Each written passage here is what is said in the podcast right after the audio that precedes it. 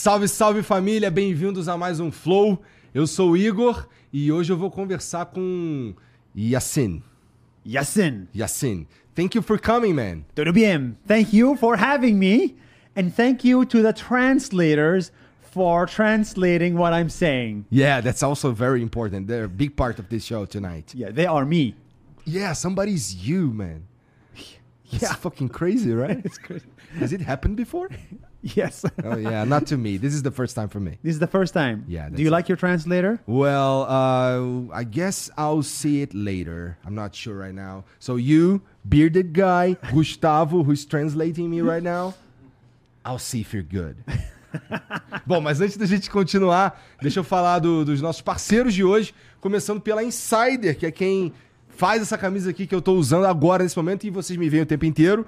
É, a Insider faz vários tipos de roupas e todas têm um twistzinho tecnológico que faz com que ela seja diferenciada. Por exemplo, a Tech T-shirt, ela tem uma, ela tem um- umas qualidades, por exemplo, ela tem um conforto térmico diferenciado.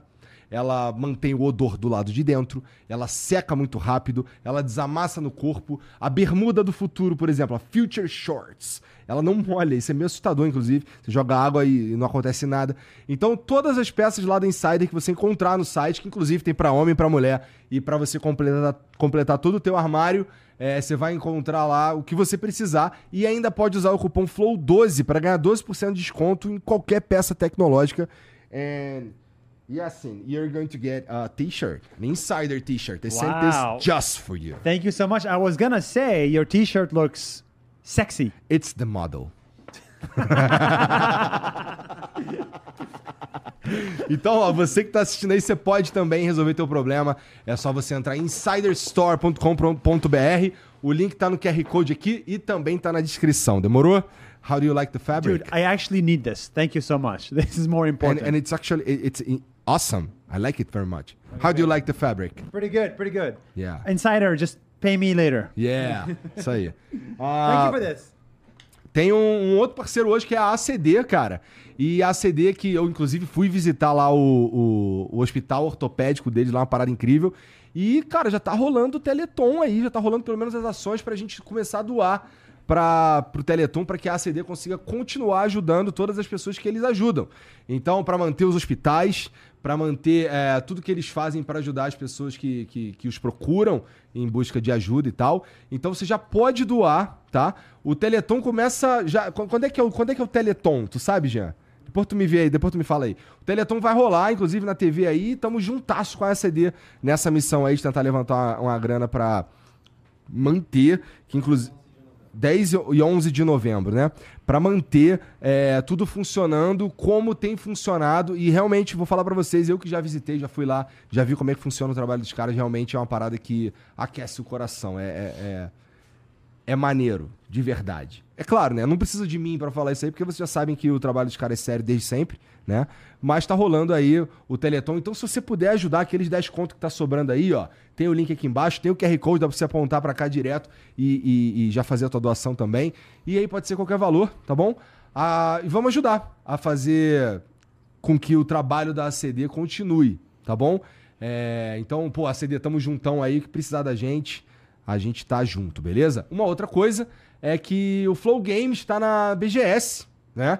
Então amanhã, inclusive eu estarei lá na BGS também. é, e o Flow Games está lá, se vocês quiserem ir pra BGS aí conhecer, vai estar lá a galera toda lá. Tá aqui na descrição, acho que no domingo eu vou participar de algum programa lá também. Tá aqui na descrição, tu consegue resolver teu problema aí, comprar teu ingresso pra BGS, demorou? Flow Games tá lá, eu vou estar lá também.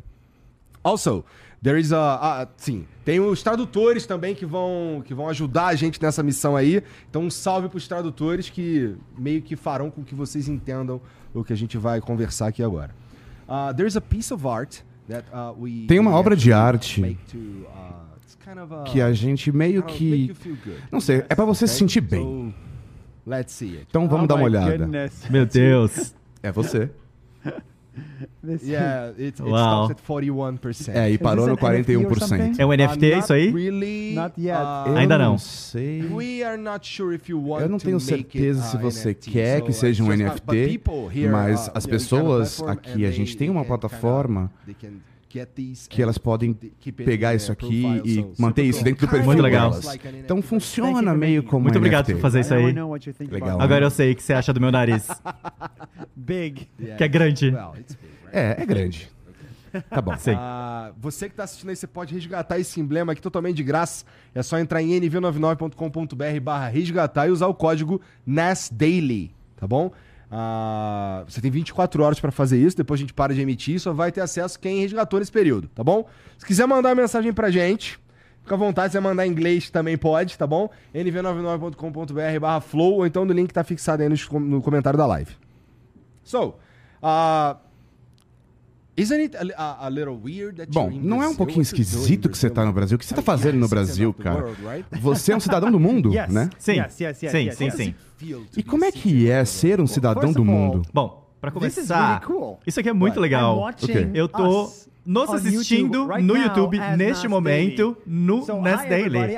Oi, pessoal, eu consigo ver os comentários de "Who is vocês. Alguém guy?" falou, quem é esse cara?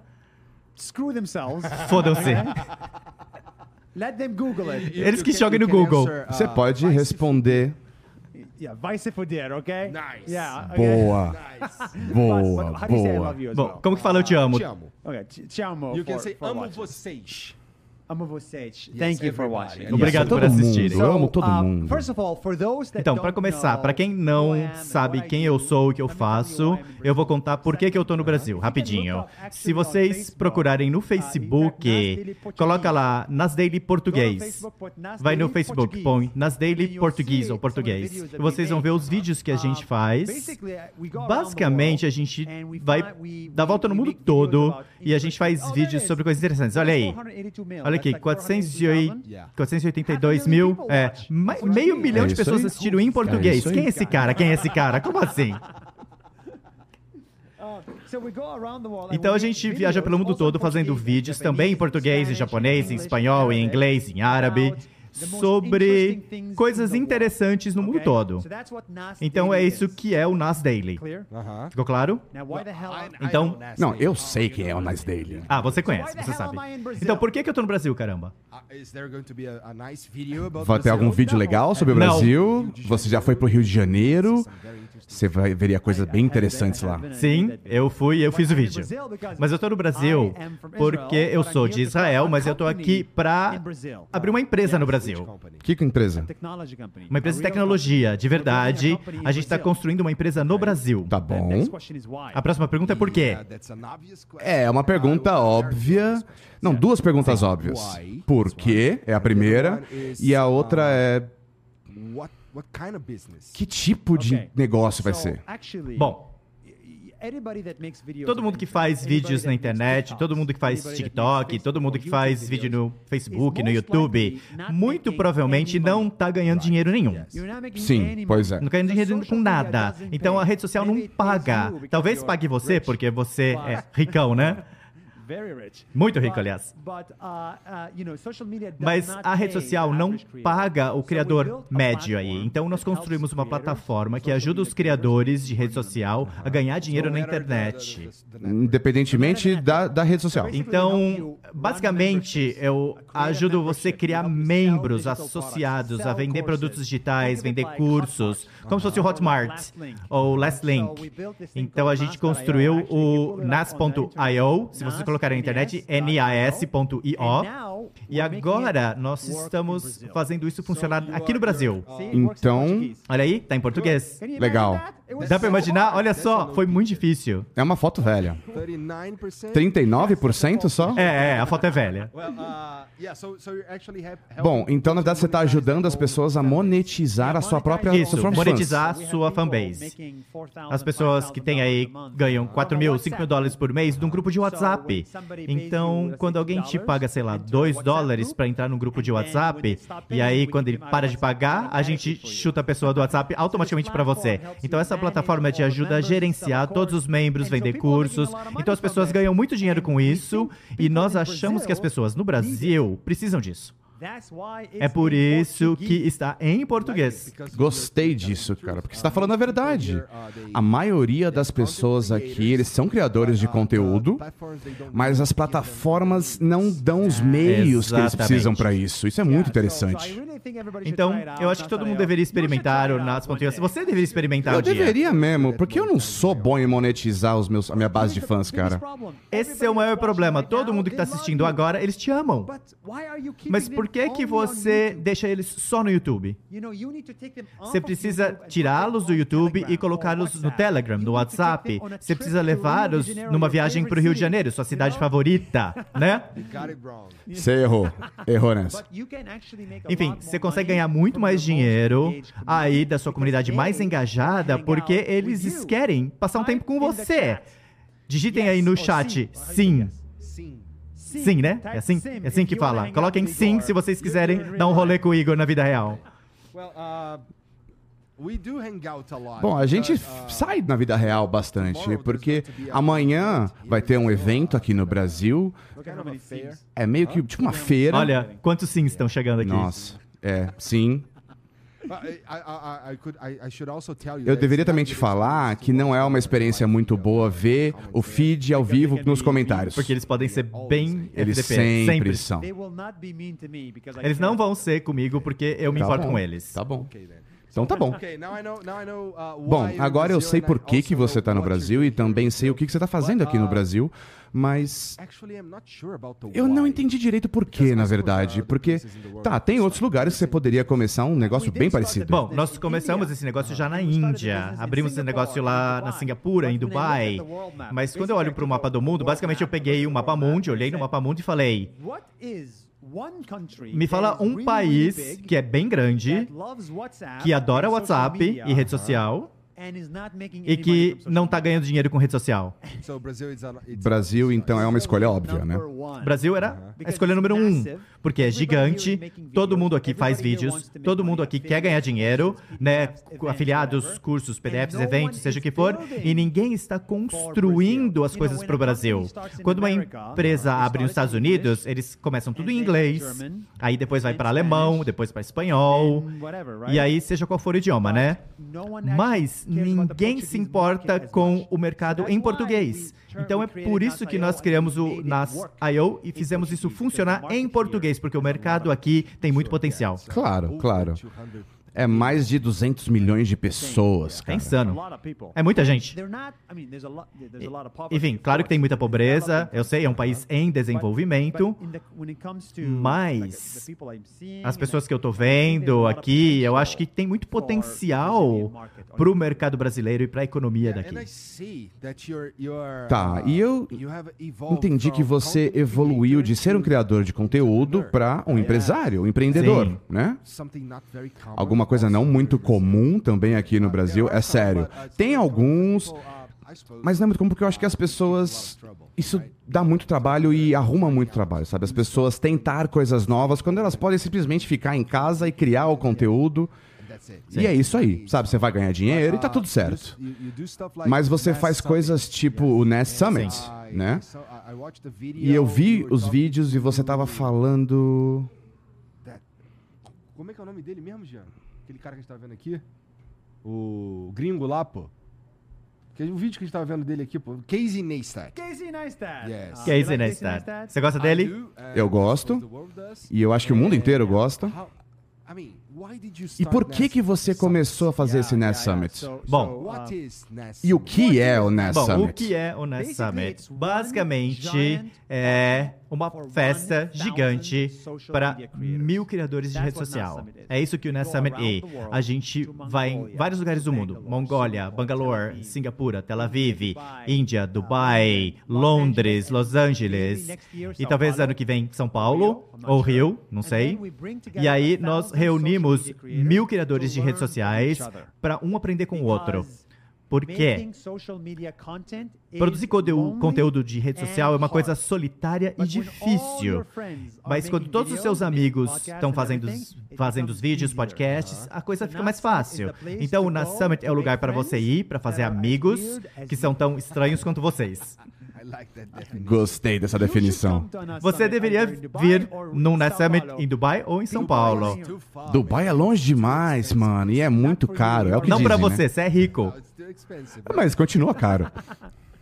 Yes, yes. But why not? Mas por que não? Why not? Yeah. É, But por I que think, não? You know, why, why become Mas an entrepreneur? Por que se tornar um empreendedor, não an é? Por que, que entrepreneur? você se tornou um empreendedor? Cara, eu comecei porque eu queria fazer alguma coisa maior.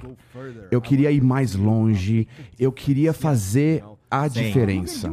Mas você consegue fazer como uma pessoa normal. Consigo, mas eu acho que é mais limitado. Eu queria. Bom, o meu sonho é ajudar a mudar como que a comunicação acontece no Brasil. Então eu acho que as pessoas não estão falando a verdade, na maioria das vezes. E quando elas falam. Filtros? Não é nem que elas têm filtros. Normalmente não é a verdade de verdade. E é alguma coisa que eu me importo muito. Eu te falei isso antes, inclusive, que eu perdi muitos patrocinadores porque eu estava tentando falar a verdade, ou porque as pessoas queriam me dizer o que eu devia ou não falar no meu show, e eu odeio isso. Então, a minha missão, eu gosto de pensar, é ajudar a como a comunicação é feita no Brasil. Então, é mais fácil se eu construir um império. Tá. Sim, certo. Porque quando você morrer, se você não tiver uma empresa, tudo que você fez Morre. morre, também. E. quando você a se company, aposenta, a coisa se aposenta. E a empresa, eu penso como você. The point of building A company questão de construir uma empresa uh, é a seguinte: it outlive you. é fazer com que ela sobreviva a você. E eu espero que Esse é meu sobreviva. sonho. 100% of life, Quando eu atingir 100% da the vida, company will continue. a empresa vai continuar. E como que você sabe que você está em 41%? O que, que don't Bom, I'll- quem não sabe, deixa eu mostrar aqui câmera. It says 41% Diz aí, life. 41% da vida, né? Eu tô usando a mesma camiseta, é da mesma qualidade da Insider. Boa. Eu uso a mesma camiseta há 5 anos. Nunca mudo. Nunca, t-shirt troco. E essa camiseta mostra a porcentagem da minha vida que acabou. Tá. 41% Então eu tô em done with life, 41% and on feito já da minha vida. 69% E em média eu tenho aí mais 69% da vida Tá ainda bom. sobrando. É isso, né? Oh Não, my God. 59. É, 59. Well, you're good at communicating. Bom, você é bom na comunicação, né?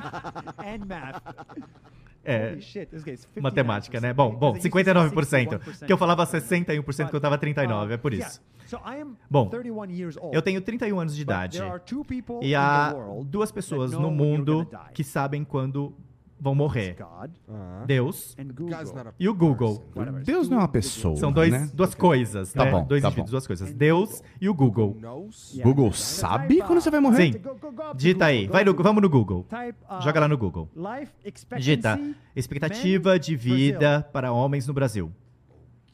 Entendi. Então é, é assim que você faz as contas. Tá.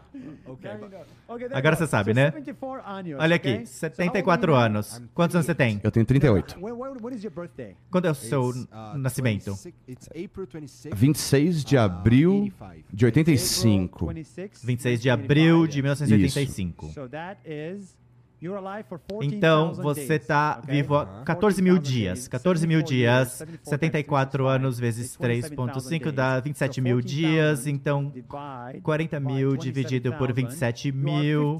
4 mil dividido por 27 mil, você está em 51,8% já com a sua vida. Então eu já vivi Vivida. metade da minha vida. Você já viveu mais da metade da sua vida. Pouquinho 52% mais. você tem menos para viver do que você já viveu.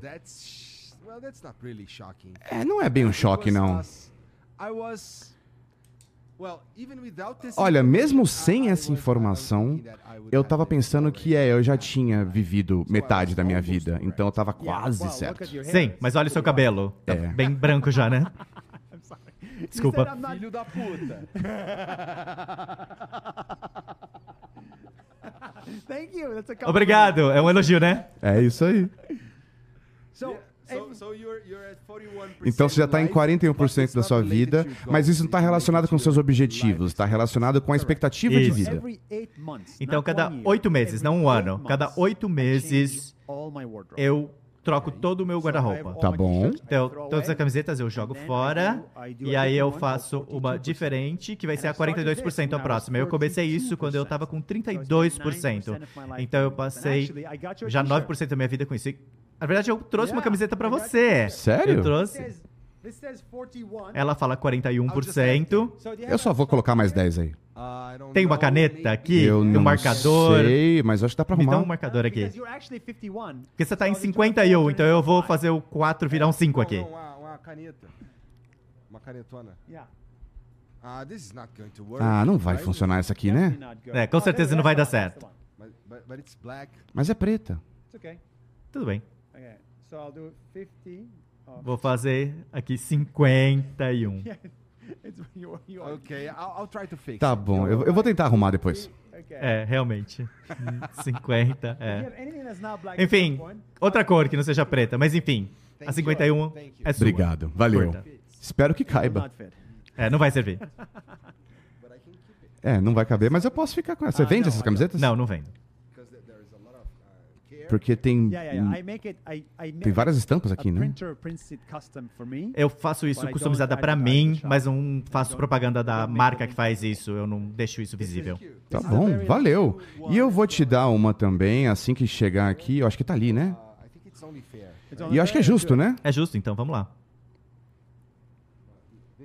Pronto. Aqui é do Flow Podcast. Que legal. Demais. Eu espero que sirva. 2,000 people are interested in Eu acho que essas duas mil pessoas estejam interessadas na gente aí Ah. trocando presentes. Ignora elas. É que eu me importo com eles. É, por que, você se importa tanto? Enfim, a gente tem que entreter o pessoal, né? Legal, legal. Obrigado. É, bom, você já viajou o mundo. Uh, E eu também sei que você é de Israel e de Palestina. Você é um misto aí, né? Isso. É, eu li o seu tweet. Mas você se considerava palestino e israeli, né? E agora, tudo que está acontecendo, então, é porque a sua história, quando a gente marcou essa, essa, esse encontro, é, foi Antes de tudo acontecer, né? It's interesting Mas é interessante que você é um in palestino que Israel, nasceu em Israel, Isso. Né? E é interessante, esse fato já é interessante por si só, né? Mas eu acho, por tudo que eu entendo e porque eu entendi do seu tweet, que não foi uma experiência muito fácil, né? Ser um palestino que nasceu em Israel. uh, how is life? How- Então, como que é a vida? Como que foi a vida? Como que você cresceu? Eu sei, eu sei de algumas coisas da sua vida, eu sei que você foi you faculdade, e aí você abandonou tudo pra começar a criar conteúdo e tudo mais, mas eu queria que você me falasse um pouquinho mais das suas, dos seus primeiros Bom, anos. antes de responder essa pergunta, eu quero fazer uma pergunta pra você. Alguém que mora no Brasil, que tem aí mais de 200 milhões de brasileiros, por que que você se importa com Israel e a Palestina? Olha, agora, nesse momento, o que tá not- acontecendo lá não é humano, cara. Sabe, tem pessoas que estão matando civis que nem sequer, talvez alguns deles, nem sequer saibam do que está acontecendo de uma forma diplomática ou política entre esses dois países. Então eu acho que a coisa mais bizarra que está acontecendo é que eles estão matando pessoas que não vai adiantar nada. Tá. Isso só vai causar mais derramamento de sangue. É isso que vai acontecer, é isso que vai rolar. E agora, todo mundo tá falando disso É? aqui no Brasil. Todo mundo tá pensando nisso aqui no Brasil? Todo mundo. Que interessante. Parece que O conflito entre is Israel e Palestina. É o conflito do mundo. É aquela coisa que todo mundo se importa. Muslims, 2 two bilhões de muçulmanos, 2 bilhões de cristãos, 50 million Jews. 50 and milhões de the judeus. atheists don't care. Talvez os ateus uh, não they se don't importem care com about a isso, né? É, não se importam com muitas Eu coisas, acho que né? eles se importam. Porque é o que eu te falei, cara. É mais sobre a questão dos humanos estão- estão- que estão sendo mortos por algo que não vai resolver nada Sim. e que ninguém pediu isso, So, sabe? Bom, Eu não vou aqui fingir que é fácil. Eu sei que é isso, que isso é muito difícil. O que está acontecendo hoje, quando a gente acabar nossa all I'm conversa aqui, o que eu vou fazer fazer é ir pro Twitter e ler sobre o que está acontecendo lá. Tem foguetes indo para lá e para cá, pessoas morrendo em todo lado neste momento. Então, eu acho que o conflito em si é muito complicado para explicar. Pois é. E de uma forma simples. Mas o que está acontecendo neste momento, especificamente, isso aconteceu no, no sábado. Vamos focar no sábado. O ISIS voltou. O ISIS o Estado Islâmico, eles não acabaram. Então, lembra deles no Iraque, o Talibã, lembra do Talibã Claro. que explodiu lá em Nova York? Claro. Eles voltaram. As mesmas pessoas, a mesma ideologia, as mesmas motivações. Nós os derrotamos e depois do 11 de setembro, né? Nós os derrotamos de novo no Iraque, o Estado Islâmico, vocês lembram disso lá no Iraque, mas agora eles voltaram. Infelizmente, eles voltaram na Palestina. Em Gaza especificamente. E eles chamam Hamas. Então, o que vocês viram no sábado foi a manifestação deles. Como eu posso dizer, é- eram eles falando para o mundo quem eles são. E muitas pessoas já sabiam isso sobre eles, mas talvez as pessoas do Brasil não acreditavam nisso. Mas agora todo mundo acredita na gente quando a gente fala isso. Que isso aí é o Estado Islâmico. Tenham cuidado com isso. Tenham cuidado com extremistas religiosos que estão felizes em morrer. Todo ser humano deveria ficar triste quando você morre. Eu tô triste quando eu morro aqui. Mas essas pessoas ficam felizes quando elas morrem, porque é uma coisa positiva para eles. É isso que está acontecendo. Infelizmente, mais de 1.200 pessoas já morreram. E por causa disso, mais pessoas vão morrer e não apenas pelo Estado Islâmico, né? São pessoas civis que estão morrendo na Palestina nos próximos dias, nos últimos dias morreram. Infelizmente, milhares de civis palestinos também vão morrer nessa guerra. A guerra é uma bosta. Você tá certo. E infelizmente, eu nunca estive menos otimista em relação aos próximos dias quanto eu já estive na minha vida aqui. Porque Sério? a, a guerra tá para acontecer, então aqui no Brasil, prepare-se, vocês vão ver muito mais morte lá, mortes desnecessárias. E é isso que tá acontecendo na Palestina. Tá. Mas talvez, eu acho, que você esteja numa posição única. Porque você é palestino que nasceu em Israel. Então, há pessoas na sua família que sejam da Palestina, eu acho, né? E você é de Israel. Então, tá ligado? É, é uma situação única. Talvez não pra mim, claro. Da forma que eu vejo, eu acho que é. Então você talvez considera e pensa as coisas de uma forma diferente quando comparado a mim, certo? Então quando você está falando desse conflito, você está levando em consideração Ambos os lados, isso. isso, claro, a história da sua família. Então eu sei que os seus pais moram lá, né? Sim, minha família mora lá. E como que eles estão? Eles estão bem, por enquanto. Mas eu não sei como vai ser a semana que vem. Isso é perigoso, cara, porque Israel não é exatamente um país muito grande, né? É, tudo é pequeno lá. Tudo, tudo é pequeno. Tudo. Então eles estão seguros agora, né? Sim. Nossa, isso deve ser. Como que você se sente em relação a isso? Bom, estatisticamente falando, as chances de morrer, dos meus pais morrerem é baixa. Tá. Mas não é zero. Então, eu não me sinto bem em relação a isso. Eu me sinto. Eu me sinto. Não sei como eu me sinto. Eu, é, eu não sei como eu me sinto. É muito recente tudo, né? Bom, você tem orgulho de levantar a bandeira brasileira? Ah, pergunta difícil, cara. Eu não esperava essa resposta sua. É, caralho. É porque a bandeira brasileira se tornou um símbolo político de uma Que maneira. sinal político é a bandeira? É, não, confia no que eu tô falando. Ela faz com que você se torne um bolsonarista. Sério. É. E ele conseguiu ocupar a bandeira. Foi. Impressionante, hein? É. Então, quando você vê alguém com a bandeira brasileira, É Bolsonaro. provavelmente Sério? 80% de chance. Que loucura. É loucura. E eu não me orgulho de falar isso pra você. Mas eu achei que vocês fossem amigos. Vocês ficaram aqui por quatro horas. Cinco horas e meia. Olha, eu não sou amigo de político. Eu não gosto de político. Por que não? Porque eles mentem o tempo inteiro. Ah, você mente também. Todo mundo mente. Eu tento tentar manter as mentiras no mínimo possível. Tá bom. É verdade. Essa é a verdade. Tem uma frase que fala: políticos são como fraldas de bebês. Nós temos que mudá-los. Estão Nós temos que trocá-los com frequência pela mesma razão que a gente troca a fralda. Tá, tá. É, Que acontece. suja, né? Bom, não acontece tanto em Brasil. A gente fica repetindo e repetindo os erros o tempo inteiro. Enfim. Forget the Bom, tudo bem. Vamos esquecer a bandeira. Não, mas vamos supor que eu tenha orgulho de ser brasileiro. Bom, vamos colocar no chat sim ou não se você tem orgulho de levantar sua bandeira. Sim, se você tem orgulho de levantar a bandeira brasileira e não se você não tem orgulho. Como que é aí no Brasil, no geral? O Jean pode fazer uma enquete se você quiser. Olha aqui, ó. Sim, sim, sim. Não, não, não, não. Sim, não, não, não, não. Sim. Viu só? É porque isso se tornou um símbolo Que político. loucura. É Que loucura, é loucura. Bom, pelo menos vocês têm uma bandeira, né? Temos. Durante uma grande parte da minha vida, 30 anos, a gente não tinha uma bandeira. Porque eu sou palestino, mas eu moro dentro de Israel.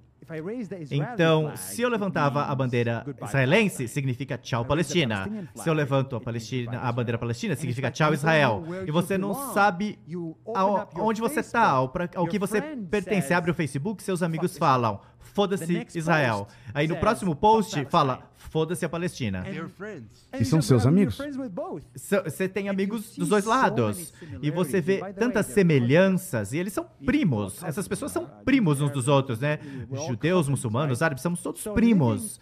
Então, passar por isso durante 30 anos foi muito difícil. Se alguém me pergunta de onde você é, se eu falo Israel, a pessoa acha que eu sou judeu, mas eu não sou judeu. E aí, se eles odeiam Israel, eles me odeiam. Mas aí se eu falo que eu sou palestino, mas eu não sou palestino, então é muito complicado. É uma posição única. Às vezes, eu gostaria de ter nascido na Dinamarca. Ninguém tem problema com a Dinamarca, né? Diga sim ou não se você adora a Dinamarca. Se você odeia a Dinamarca, fala não. Se você ama a Dinamarca, fala sim. Todo mundo vai falar que não tem opinião. A maioria deles. Eu não tô nem aí com a Dinamarca. E tudo bem, é melhor que odi- odiar a Dinamarca, né? Mas eu não sei, eu não sei. Quando a gente tá falando da internet, de criar conteúdo, é melhor que as pessoas te odeiem ou que elas não estejam nem aí com você? Eu acho que é melhor ser odiado, porque ninguém na história do planeta fez nada significativo sem o ódio. Claro. Ninguém mudou o mundo sem ser odiado. Me dê um exemplo. Até Jesus, né? Foi crucificado. É isso aí. Ninguém, ninguém fez nada bom nesse país sem resistência, nesse mundo, né? Sem resistência. Então a resistência é uma coisa boa. Eu adoro a resistência. O ódio é um subproduto natural. É como o cocô humano, human né? Todo ser humano precisa fazer cocô. E toda pessoa que muda as coisas precisa ter pessoas que odeiam ou Uh, que resistam a eles. Então, uh, sim, tenho muitos haters para os vídeos que a gente faz, porque os vídeos que a gente faz. São sobre reunir pessoas, não são sobre nossa, nós estamos com Israel e não com a Palestina ou o contrário. Tem a ver com, bom, vamos fazer as coisas juntos such não se matar. É uma coisa básica, né? Se você tá aqui no Brasil, considere-se sortudo, porque ninguém tá te matando por causa de um pedaço de terra. Então, nenhuma dessas, desse tipo de. essa- aqui as pessoas te matam pra roubar alguma coisa, crime, que é uma coisa ruim, é claro.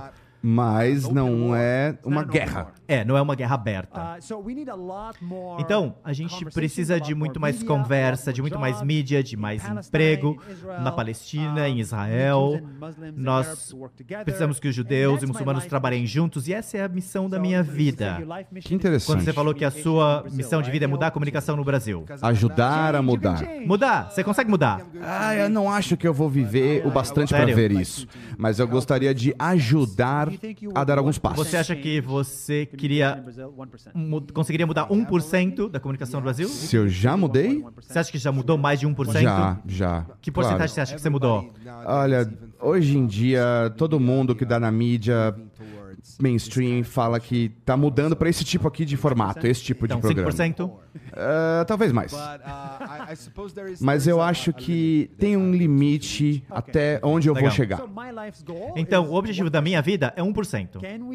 Será que dá pra between gente aumentar a 1%? paz entre Israel e Palestina em 1%? Seria Eu acho que é possível. O que nós fizemos foi 0,1% até agora. like to get to 10, Eu gostaria de chegar a esse 1% e aí eu vou morrer. Talvez eu seja assassinado. Qual é, mano? Né? As, pessoas não são assassinadas no Brasil? São, mas ser assassinado por causa do que você faz, o seu trabalho, isso é um pouquinho mais complicado. É verdade. Né? E eu acho que você. Bom, isso é um medo real que você tem? Sim, Sério? é um medo real. Certeza. Aquele tweet que você viu, eu recebi algumas ameaças de morte semana passada. Cara, eu não consigo nem imaginar. Principalmente porque eu não sou você. Sim, mais uma vez, a gente está lidando com essa ideologia do Estado Islâmico. Não é uma disputa de negócios. É, é- é vida ou morte mesmo. E ambos os lados estão dispostos a morrer pelos seus, pelas suas ideologias, pelas suas crenças. Então, são ideologias completamente diferentes, mas isso? Dá muito medo, porque significa também que as pessoas são muito apaixonadas. Né, os pilotos kamikaze japoneses, né? Sim. Isso dá muito medo quando alguém está disposto a morrer por isso, né? Então, morrer como um kamikaze. Nossa, essa conversa, essa conversa tá ficando pesada, né, gente? Acabei de É, perceber é. isso. But I do believe, Enfim, uh, that Eu acredito que esse trabalho que a gente está fazendo death. pode resultar em morte. Tá, mas É por isso que você começou a fazer o que você faz, tipo viajar e gravar os vídeos e tudo mais, ou foi simplesmente, sei lá, você começou porque era uma paixão sua e isso se tornou algo a mais? Como é que começou isso com você? Porque o podcast o Flow começou comigo, sei lá, salvou a minha vida de uma forma que eu tava fazendo uma parada que eu não O gostava que de você tava fazer. fazendo? Eu fa- gravava O que vídeos. tá errado, o que tá errado com o vídeo? Não tem nada de errado com os vídeos, mas eu fazia vídeos de videogame que eu não queria fazer. Vídeos de videogame. Isso, porque como eu te falei antes, a gente começou e a parte legal do vídeo era quando eu ficava puto. E isso começou a mexer Tá. com a minha cabeça. Então os vídeos eram de você com raiva. Era esse a base do vídeo. Era por isso que as pessoas gostavam de assistir a esses vídeos. Porque eu, cara, eu quebrava as coisas. E o problema é que parte desse ódio vazou até pra Sério? minha família. E isso me deixou triste, depressivo. Então você tava ficando bravo com a família também? Isso porque esse ódio não, não passava quando eu parava de gravar os vídeos ou de fazer as lives. Então eu. E esse show aqui salvou a minha vida de várias maneiras. E essa é uma dessas maneiras. E também.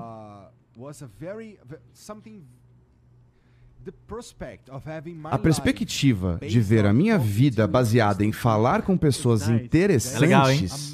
Isso é incrível. Eu ganho muito dinheiro com isso, graças aos patrocinadores. E... Quando a gente percebeu que isso ia dar certo, a gente começou a ter um plano maior de realmente mudar a comunicação no Brasil. Então a gente começou a criar uma cena real, um mercado para esse tipo de programa, tá? E todos os podcasts a gente chama de mesa cast. E cada uma dessas, desses mesa casts que surgem em qualquer lugar do Brasil, eu sinto que, puta, legal. Era isso que eu tava tentando fazer. Adorei. Então isso salvou sua vida. Sim, E a salvou. sua família. Claro, claro. Tudo mudou depois que o Flow virou uma parada real. Uau. Tá aqui, tá na minha pele pra sempre. E isso é algo que realmente mudou a minha vida. Mas eu não sei se é se muda a vida na mesma proporção que viajar o mundo. São coisas diferentes, né? Como comparar maçã com banana. Tá. What I really wanted Pra mim, is I o que eu queria era o seguinte. Eu queria. Eu acho que muita gente que está assistindo isso, as milhares de pessoas que estão assistindo a gente agora, todo mundo está escrevendo ali no chat. Mas quem que tá ouvindo o que você está escrevendo lá? Ninguém, né? Eu tento, mas eu não falo português, então eu não entendo. Mas enfim, muita gente. Não se sente ouvida. Você acha que a sua opinião não importa, porque você é pobre, ou você tem uma raça diferente, um gênero diferente. Você acha que você não ganhou na loteria da vida. Sabe a loteria da vida? Que é você nascer numa família rica, num país rico, na raça certa, na, na, na- na raça sortuda, na região, religião sortuda, tudo isso, né? Aí você vai pra Hollywood, você se torna o Tom Hanks. Muito, demais, né? Leonardo DiCaprio. Isso é sorte. É uma loteria, né? Então há bilhões de pessoas que sentem não ter voz. E eu cresci naquela vila no Oriente Médio, como palestino, dentro de Israel. Então eu não tinha voz, eu não tinha isso aqui, eu não tinha um microfone para mim. Eu gritava e ninguém prestava atenção no que eu falava. Isso é horrível de sentir. Ninguém, ninguém gosta de não ser ouvido, de ser ignorado. Ninguém gosta de ser ignorado. E eu queria ser ouvido. Eu queria que minha opinião importasse para alguém. Então, eu pensei, o que, que eu deveria fazer para que minha opinião atinja as pessoas?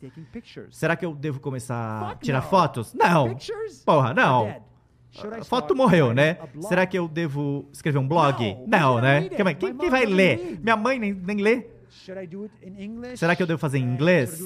Ou em árabe? Não, não, não, não. E aí eu falei, bom, eu acho que eu vou fazer vídeo Em inglês. em inglês. speak very slow e falar devagar nesses vídeos e colocá-los no Facebook para que a minha mãe assista. Vamos lá, vamos colocar a, a página do Facebook do Nas Daily. Foi assim que eu comecei. Então, todo dia eu pensei, eu vou falar uma coisa por dia, eu vou falar aquilo por um make minuto e eu vou deixar tudo muito simples, essa única coisa por um minuto e eu espero que vocês prestem atenção no que eu falei. E aí eu fiz a 1000 mesma coisa por mil dias. Todo dia eu fiz um vídeo de um minuto e coloquei na internet. 300 videos. Os primeiros 300 Nobody vídeos, ninguém se importou. Ninguém ligou. A mim, algumas pessoas ligaram, mas enfim, o mundo não tava nem aí. Não foi um sucesso. E aí, depois de 271 fracassos, Video number 271 o vídeo número 271, bum, blew up. The explodiu. O mundo acordou. E qual que era a mensagem do vídeo? Você não lembra? Eu lembro, era um vídeo de merda. Well, it usually is, it was right? a Normalmente horrible video. é, né? Era um vídeo horrível de, de- sobre como as coisas são baratas na Tailândia. Oi, eu tô aqui na Tailândia. E aliás, Brasil é muito barato aqui. Vocês deveriam vir pra Tailândia. Tá, saquei. Mas aí eu fiz vídeos melhores depois daquilo. É, eu imagino que sim, porque, né, o dinheiro começou a chegar, né? Sim, começou a entrar grana. Primeiro nas centenas, depois milhares. E aí parou. No, it actually enabled you to Não, do isso na verdade you permitiu que você fizesse tudo o que você queria fazer. Exato. Né? Tipo, nessa Summit, tudo que você faz hoje em dia. E eu queria ouvir mais Isso. disso, inclusive, do que, que você tá fazendo. creating Mas criar uh, it was conteúdo your first shot at life, Não right? foi a sua primeira tentativa, né? De... de trabalho. Não.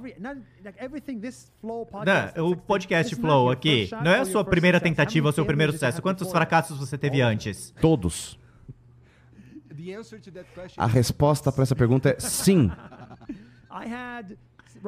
Eu tive uns sete fracassos. Sete fracassos. Tá. Empresas que eu tentei abrir e que fracassaram. A cada seis meses eu abri uma empresa, E eram empresas digitais? todas digitais. Sim, nunca fiz nada físico. Tá bom.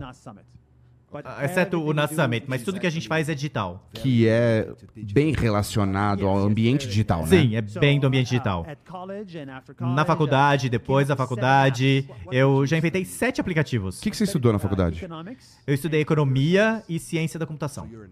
Então você é um nerd e péssimo em matemática, né? Computer science was bad at math. É, um cientista da computação que não sabe matemática. Bom, eu sou nerdy, eu sou, eu sou nerd como você, mais ou menos nerd. Absolutely.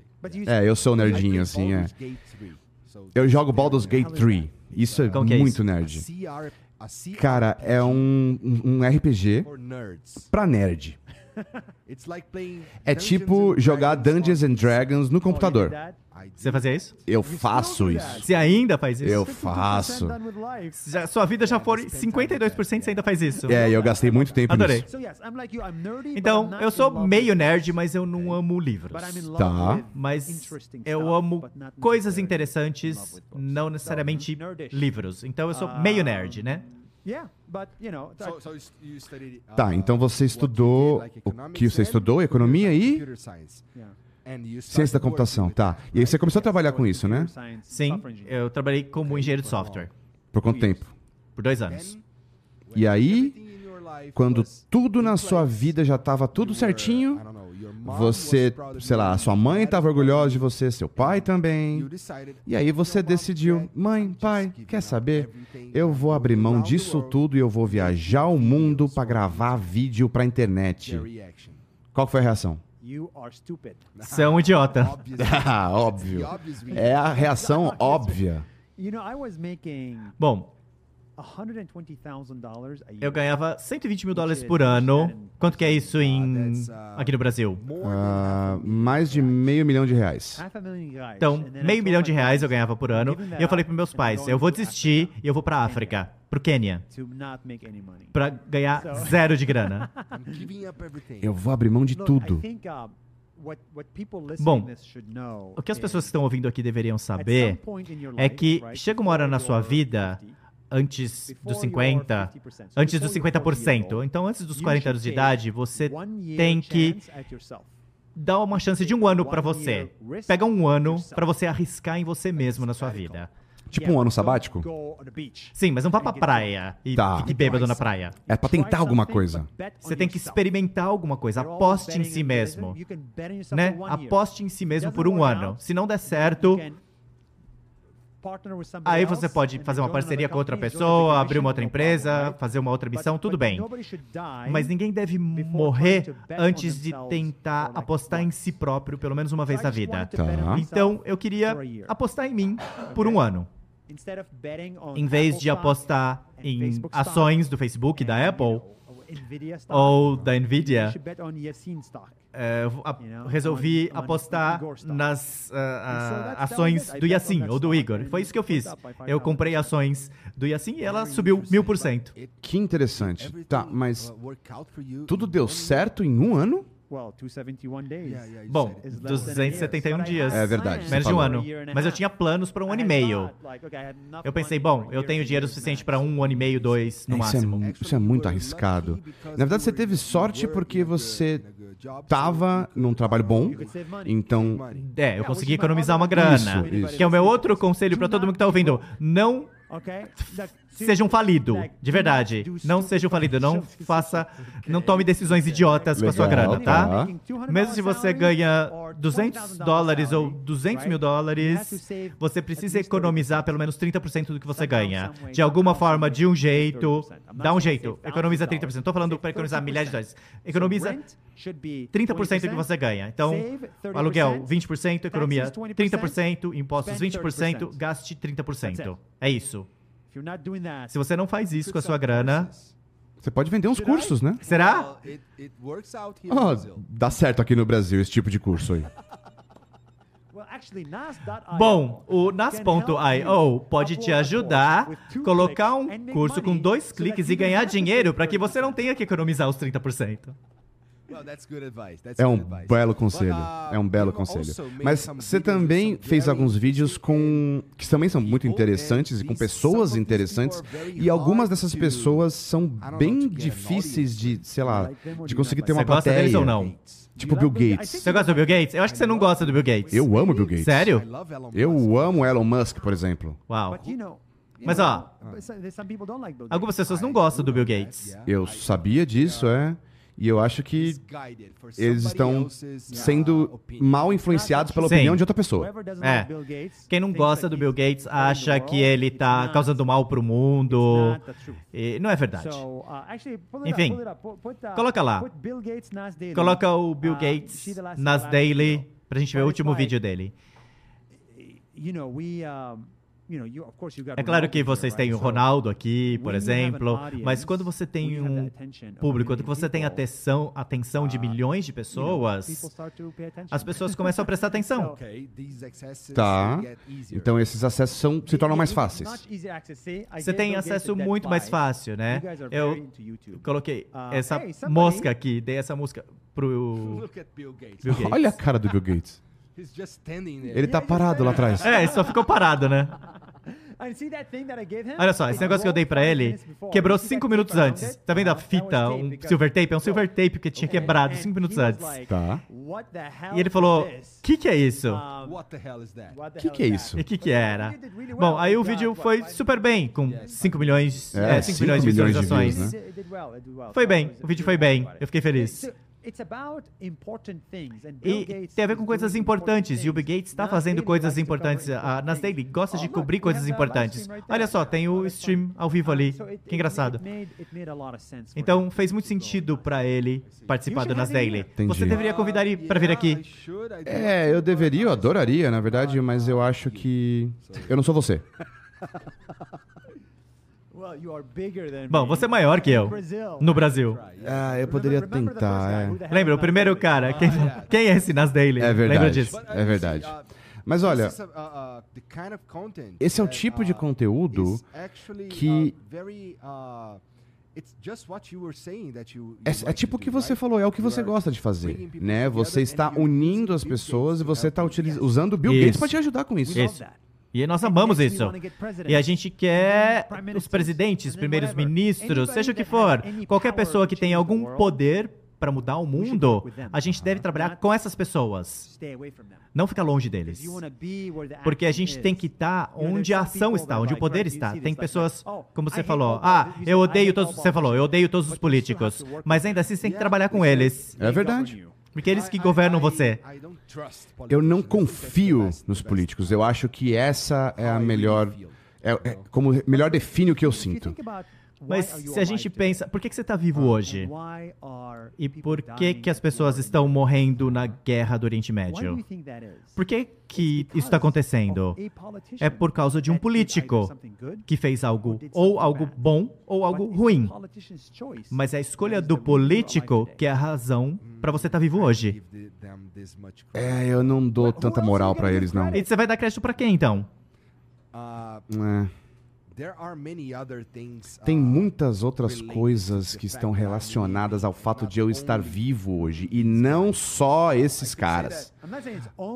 Eu não tô falando que é só por isso, mas provavelmente é a maior razão.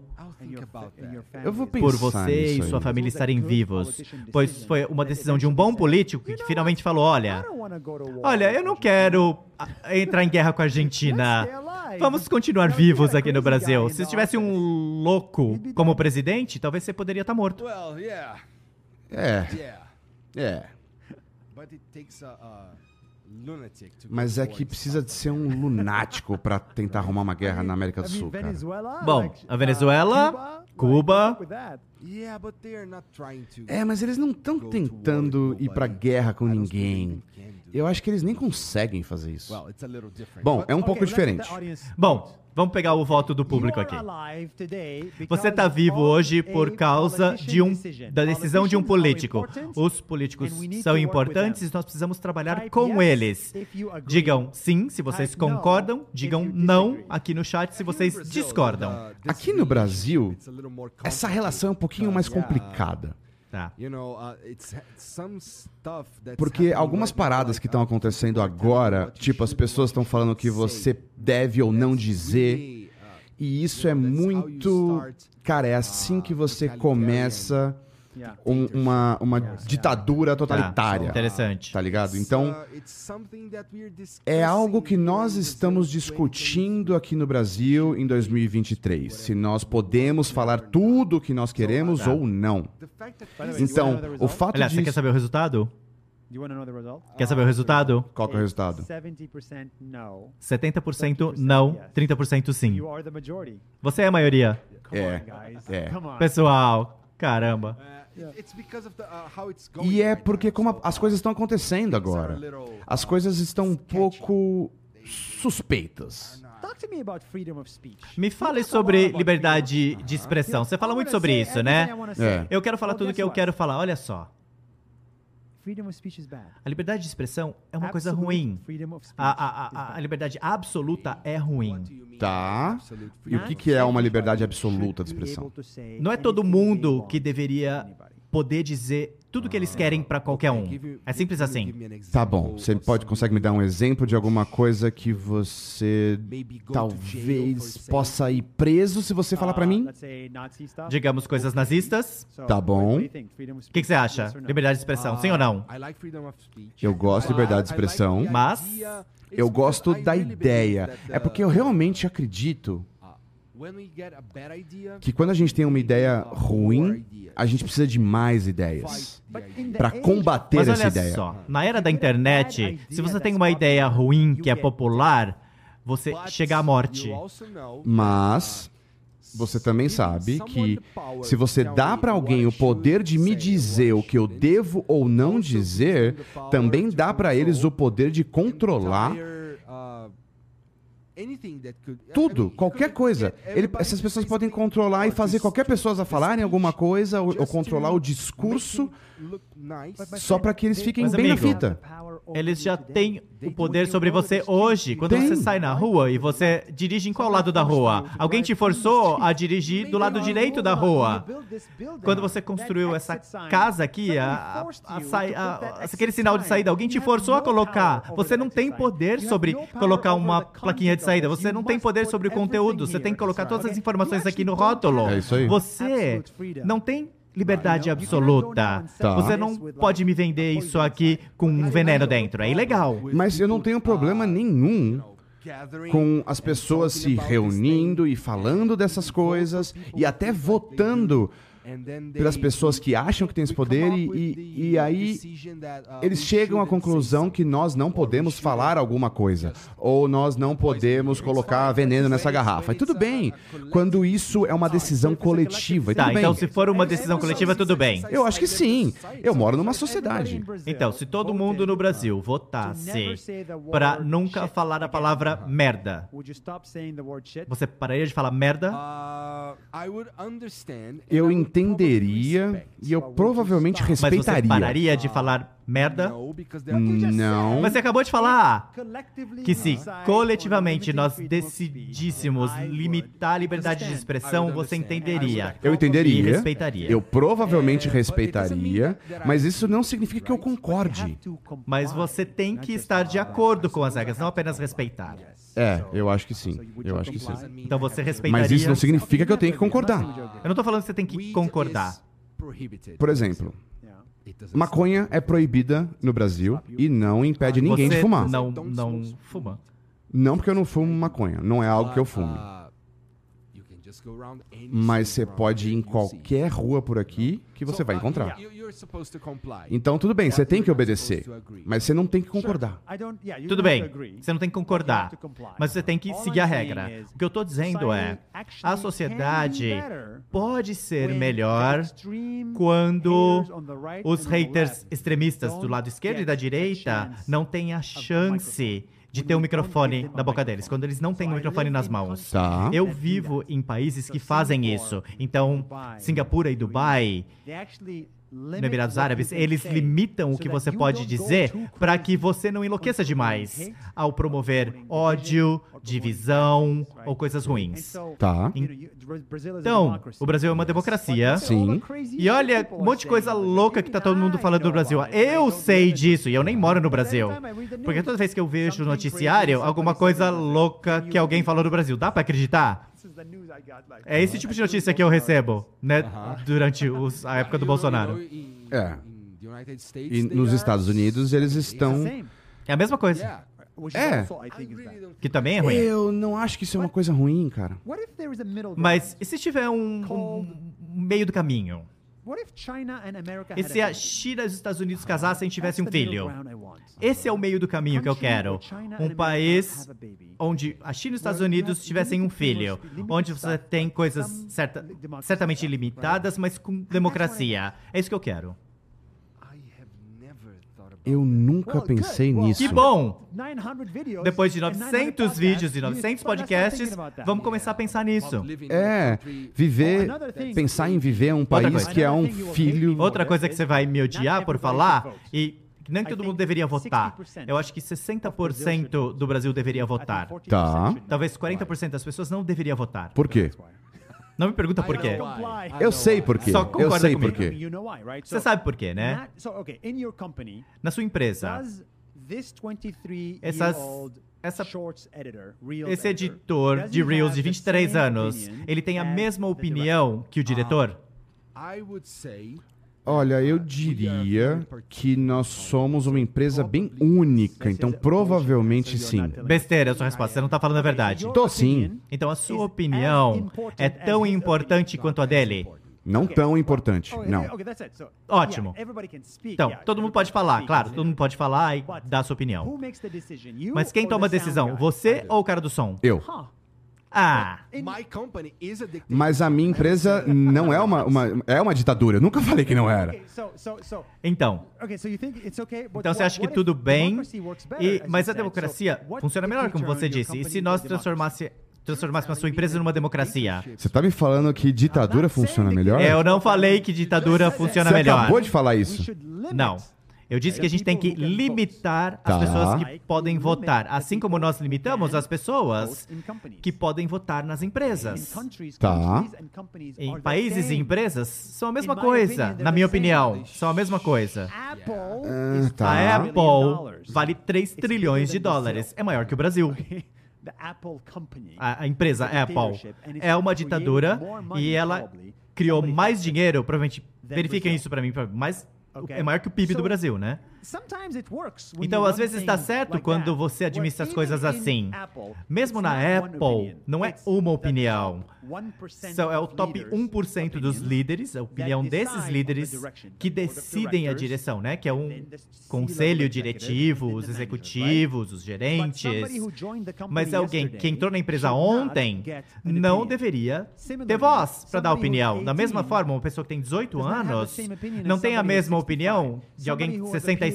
Alguém que é um PhD não tem a mesma opinião de uma pessoa que nunca estudou. Então é por isso que eu acho que deveria haver uma prova. Uma prova. Não daria certo no Brasil, número um. Número dois, sem, eu s- discordo Tá, tudo bem, tudo bem. 100%. Vamos ver pro público. Vamos ver o público. Público, se vocês concordam comigo, digam sim. Sim, sim, sim, sim, sim. E se vocês discordam de mim, digam não. Não, que. Tá bom, não. I'm nervous. Ah, Eu fiquei nervoso agora. Não fica, não fica.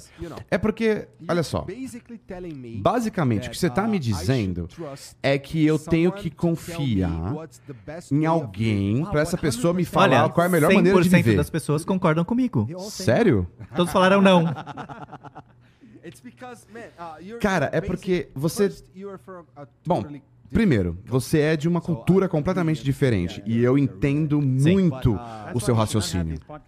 Por isso que você não deveria ter o podcast em inglês. Por quê? Mas isso é a coisa mais interessante. Quando a gente concorda em É tudo é verdade, é chato. verdade. Be Eu também tô tentando te provocar, só pra deixar a coisa clara aqui. Tudo bem, manda ver.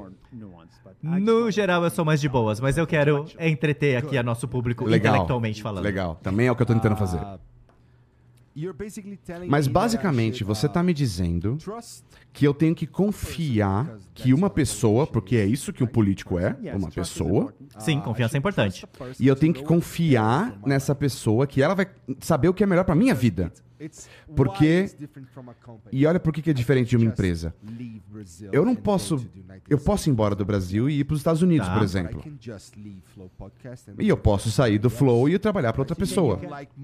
Tá? Você não gosta da, da minha ditadura? Você vai para outra. You're É um pouquinho diferente. Você tá can falando que como as pessoas podem they sair das empresas, elas não, mas não podem sair dos países, é isso. Mas elas saem É. de países, a imigração é gigantesca. Mas é completamente diferente. Cara, se eu mudo de país, eu deixo muita coisa para trás que eu não deixo quando eu troco de trabalho. Tá? Certo? Mas se você trabalha numa empresa super legal, tipo a Apple, que eles te dão tudo. Casa pra morar, seguro, saúde. Isso é uma ditadura boa, não é? Yes. Sim. Então, se as pessoas estão sendo tratadas bem, e se elas podem ser quem elas querem ser, e se elas podem fazer o que elas podem fazer dentro do seu poder, das suas possibilidades, eu não tenho problema nenhum. I think, I think, by the way, Olha, aliás, Bom, o que eu acho que, This is o que vai ser o futuro, que é essa ideia mais louca de todas, next 30, eu acho que nos 40 últimos years, 30, somebody 40 is gonna build anos, alguém vai construir o seu próprio país digital e vai ser igual a um país físico. Isso é muito louco. Não é uma ideia minha, são ideias que já são compartilhadas no Twitter por um Isso é um monte de gente. metaverso, né? But- but somebody is gonna build Mas alguém vai construir uma comunidade online, talvez um canal do. YouTube, vai ser um youtuber, ele é um um homem ou uma mulher, e vai falar, olha, eu vou pegar minha comunidade, eu vou pegar 10 mil dessas pessoas e nós vamos nos tornar é, cidadãos do primeiro país digital e vamos para a ONU e ter o reconhecimento. Você vai ter um visto, um passaporte, e o passaporte vai ser digital e você pode viajar para o Brasil e o Brasil vai aceitar esse passaporte. E deixa eu adivinhar, essa é a sua próxima empresa. Não, não é. É só um experimento de pensamento de alguma coisa que pode acontecer. e é, a NAS.io é isso. A, Na- a your te ajuda a construir o seu próprio país Online. Verdade. É que ninguém reconhece isso ainda, mas no seu país você pode cobrar impostos, você pode vender produtos, você pode ter membros, cidadãos, você pode fazer eventos com essas pessoas, educá-los, como os países fazem, da educação para as pessoas. A comunidade do NAS.io é um mini país. E no futuro, alguém vai levar isso muito a sério e ser reconhecido. E cabe a você se vai ter liberdade de expressão ou não. Sim, depende de você desenhar o seu país do jeito que você quer. Porque nós desenhamos o país dos Estados Unidos 300 anos atrás. 300 anos atrás. Gente, isso é velho, né? Ah, mas tem coisas que não. Sei lá. Atemporais? Mas muitas coisas não são. A maioria das leis nos Estados Unidos não entendem o metaverso, não entendem a internet. Tá, é verdade. Então nós precisamos começar do mas eles zero. permitem a liberdade de expressão.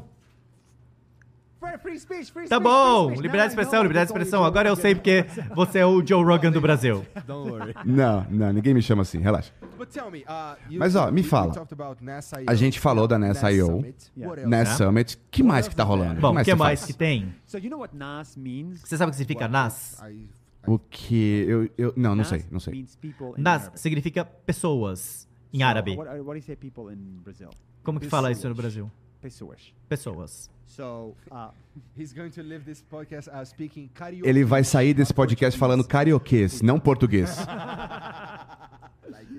um, Gostei.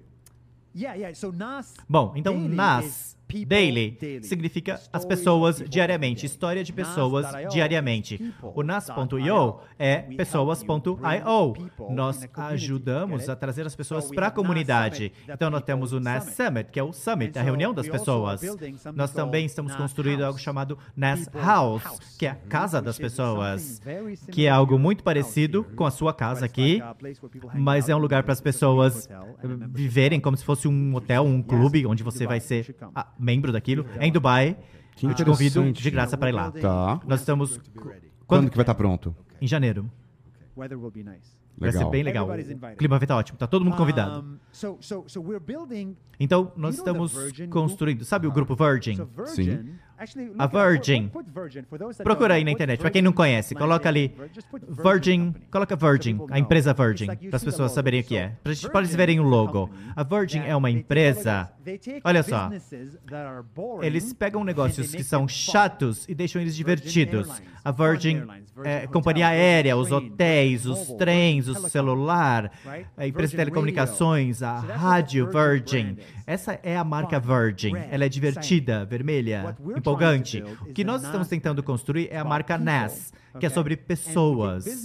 E a gente pega negócios que as pessoas fazem, coisas que as pessoas fazem, e construímos o negócio media, ao redor das pessoas. Mídia, tecnologia, uh, viagens. Porque viajar reúne as pessoas, a mídia reúne as pessoas, a tecnologia conecta as pessoas. Então, tudo que reúne as pessoas é uma coisa que a gente quer fazer. Isso é muito interessante. E é uma viagem longa, Sim, né? 50 anos. Mais ou menos aqui. E você vai fazer, você não vai fazer isso pro resto da vida, né? Eu acho que sim, eu espero que sim. But uh, Tá, mas I I watched the video about eu vi o vídeo sobre o Equador tá. e eu senti que você realmente amou estar lá, cara. Mas, na sua opinião, de todos esses países, você pode falar alguns que você fala, nossa, esse lugar é demais. Quantos países você já visitou? Nossa, eu já fui para os Estados Unidos, talvez umas 4, 5 vezes.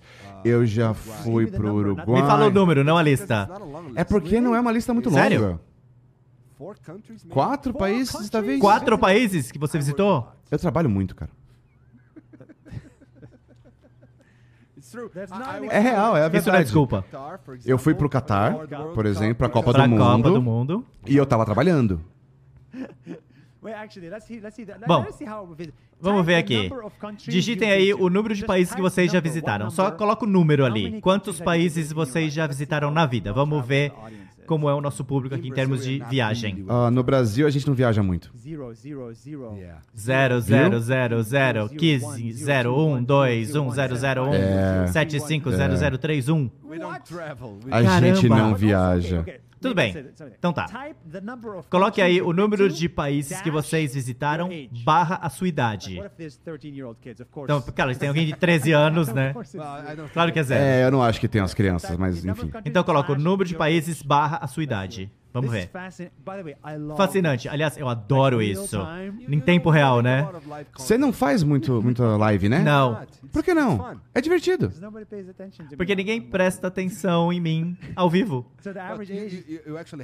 Mas você tem 21 milhões de seguidores no Facebook. É, não sei. O ao vivo te dá a chance de ser cancelado. É verdade. Eu não quero ser cancelado. A cada segundo. Bom, as pessoas têm entre 20 e 30 anos. 25 a 35 anos, o público tá aqui. Eu não sei por que as pessoas não viajam, se é por causa de grana. Se a grana, tudo bem, eu entendo. Mas se não for por causa de grana, você tem grana. Mas eu trabalho demais. Eu preciso estar aqui. Eu preciso estar aqui. Não, é mentira isso. Não dá. É, Não, é o que eu gosto de falar pra mim mesmo. Mas é, é uma desculpinha de merda. é uma desculpa esfarrapada. Peraí. Ah. Mas, e olha só, e é muito mais fácil pra vocês Por viajarem. causa do passaporte. É, porque eu não sei se na Europa você pode só pegar um trem e você já tá em outro país. É, o Brasil é grande. É muito grande. Você tem que passar pelo Amazonas pra Exato. chegar em um lugar, né? Eu entendo. mas O primeiro vídeo que eu fiz na minha carreira, o primeiro vídeo nas daily que eu fiz, eu falei uma frase, eu falei, tr- uh, the the world, the life is like a book, A vida é como um livro and the, and those who do not e travel aqueles que não viajam leem apenas uma página desse livro. That's strong. Isso é forte, é uma frase forte, né? A frase não é minha, mas eu coloquei ela no vídeo. Uma frase famosa. E quem falou essa frase? Não sei de quem é. Clarice Lispector. Não, tô brincando, tô brincando. É uma, uma escritora famosa no Brasil. Maybe Leo Tolstoy or something. Talvez seja do Tolstói, alguma Ah, coisa tá, assim. The tá. world is like a book. Bom, o mundo é como um livro. Aqueles que não viajam leem apenas uma página. Quantas páginas você quer ler do livro da vida?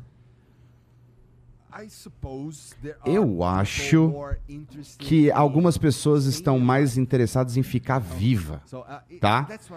E é isso que eu tô te falando. Tem muitas diferenças culturais aqui. As pessoas aqui lutam pra, pra viver, cara. É um, país, é um país de terceiro mundo. É um país em desenvolvimento. É, a gente não fala mais Cara, isso, eu tô né? tentando construir um negócio aqui, você me fala bom, isso, tá falando que não tem nada aqui pra mim. That we don't travel. A gente não viaja, a gente não se importa com nada, a gente não gosta da bandeira. Talvez eu tô te fazendo economizar uma grana. Tchau, Bruno. Mas olha, eu, eu acho que a, a sua empresa aqui tem pouco a ver com isso. Sim, tem pouco a ver com viagem, é verdade. I, I get it. I Bem, get it. eu entendo, mas If, if, if uh, Brazil's geography was different, se a, se a geografia do Brasil fosse diferente, talvez as pessoas viajassem mais, né? É que é grande, É, você tem é. que pegar um avião, eu entendo. I- I don't think we Mas should eu não associate- acho que a gente deve associar, a gente não deve ligar a viagem com uma coisa cara, dangerous. porque isso é muito When you do perigoso. Quando você you faz isso, você faz com que seja People inacessível. who Tá. travel a E as lot pessoas que viajam less muito, racist. They elas são menos better racistas, elas são seres humanos melhores. É, verdade. Por isso que é uma educação importante. Viajar é você se formar na faculdade da vida. Uh, I think, you know, when I traveled, Quando eu when I started viajo, quando eu comecei a viajar, eu gastava em média $20 a day. 20 dólares por dia. so $10 for a Então, hotel, 10 dólares $10, pelo hotel. that a 10 lot dólares é muita coisa isso No. aqui no Brasil? Não, não. And then $10 for a hotel. Então, 10 and dólares pelo $10 for hotel, food 10 dólares para comida. Vietnam. No Vietnã, moro- ficava uh, num- num hostel. Então, a is coisa mais cara é você chegar no lugar, é o voo. Mas uma vez Tá. que você chega no seu destino, é barato. Então, eu economizava dinheiro viajando, porque quando eu morava em Nova York, cada dia eu gastava o quê? Deixa eu ver quanto eu gastava por dia. roughly $100. Cerca de 100 dólares. Tá. Eu gastava cerca de 100 dólares por dia para sobreviver em Nova York. Quando eu comecei a viajar, eu gastava 25, 30 dólares por dia. Tá. Então, viajar me fez economizar dinheiro. E mesmo para brasileiros, se você mora aqui em São Paulo, viajar pode fazer com que você economize dinheiro, porque Hanoi é muito mais barata do que São Paulo. E eu acredito nisso. So Vietnam, go to Vietnam. Então vão pro Vietnã.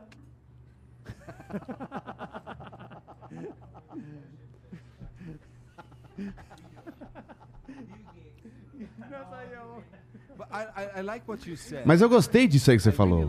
Eu gostei mesmo do que você falou. Que viajar faz você ser uma pessoa melhor. E eu acredito nisso. E eu acho que isso é bom. Eu acho que. You know, uh, it, it really expands Olha, isso uh, realmente expande o seu conhecimento de culturas e de como o mundo uh, funciona. uh, Porque é o que eu te falei. Você sabe que o Brasil é um país grande. Então eu fui de, Rio para Curitiba e isso já, já senti uma puta diferença, diferenças culturais. Sei lá, Curitiba, por exemplo, é, é muito mais barata do que o Rio de Janeiro. E, e é algo uh, interessante isso aí que você falou, que você se torna uma pessoa melhor, menos racista ou até não racista. Eu vou ter que pensar nisso aí. Se eu te falar 10,000 agora que died in Ethiopia, 10 mil pessoas morreram na Etiópia, você choraria? Não? Por quê? porque eu não conheço essas pessoas, eu não sei como Isso, você funcionam as nunca coisas conheceu lá. uma pessoa da Etiópia na sua vida. Isso. Não é uma loucura isso?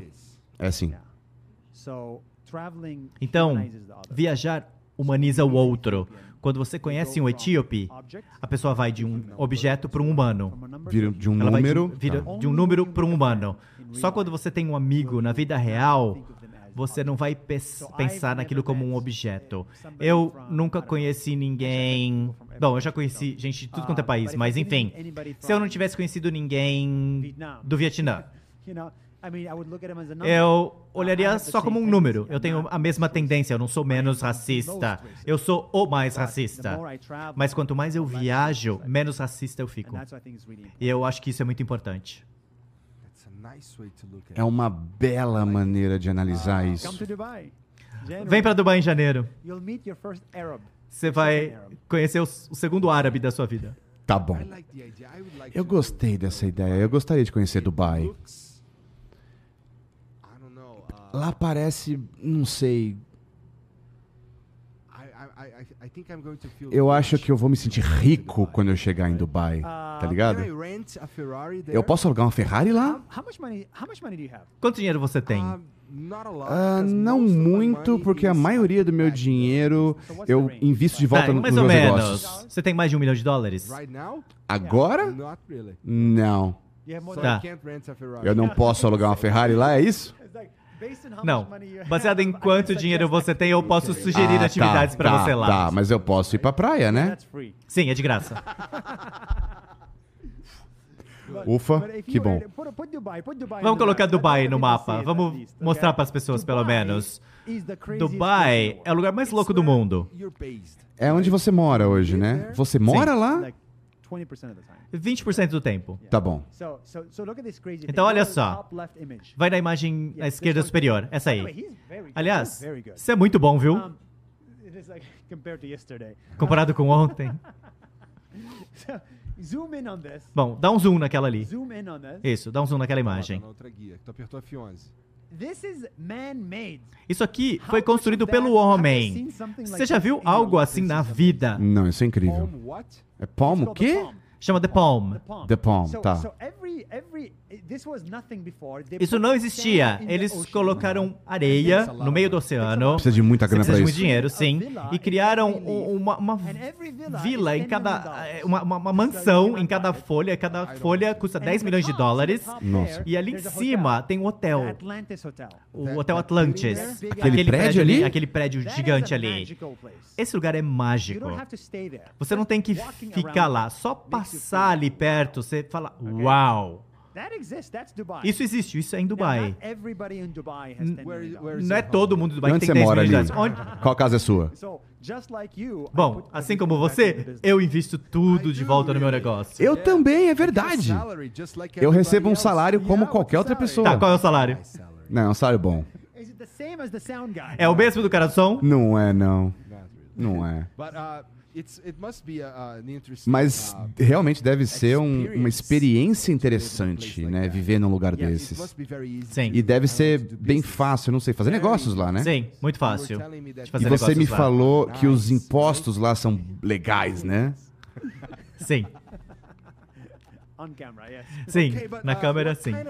Tá, mas que tipo de negócio que você faz em Dubai? Porque o, o Nest Summit foi- nasceu em Dubai ou nasceu porque você vive em Dubai? Bom, os negócios digitais não importa onde você mora. Você pode estar nas Bahamas, você pode estar em Macau, em Luxemburgo, não importa. É por isso que eu acho que Você recomendaria negócios online para as pessoas? Claro, eu acho que isso é o futuro. É o futuro, né? Os negócios online são o futuro porque você pode morar onde você quiser e ainda assim ter um negócio. Você pode morar na praia, numa cidade. Coloque aí, sim ou não. Sim se você quer construir um negócio online e não se você quer ter um negócio físico. Então, sim se você quer um negócio online, não se você quer um negócio físico. Ninguém quer um negócio físico. Você acabou de construir um negócio físico. Ah, eu não construí. Parceiro, É. Mais pra frente eu virei parceiro. uau, 100% de sim para negócio online. Claro. Como que é o seu negócio online? Me fala mais sobre ele. O que eu faço? Ou- O que tem online no seu negócio? Eu diria que quase tudo é online no meu negócio. Tudo é online. É, pode ser que no futuro tenha alguma coisa que não seja exatamente online, mas que tenha uma base online. Tipo, tipo na Summit, que não é exatamente online, mas tem tudo a ver com as coisas online, Isso. né?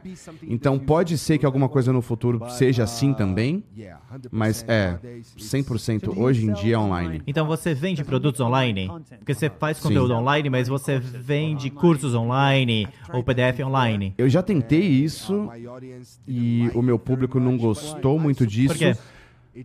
E eu acho que foi porque a gente comunicou isso de forma errada. Você me conhece, você me conheceu hoje, eu tô de camiseta, de calça e, sei lá, chinelo.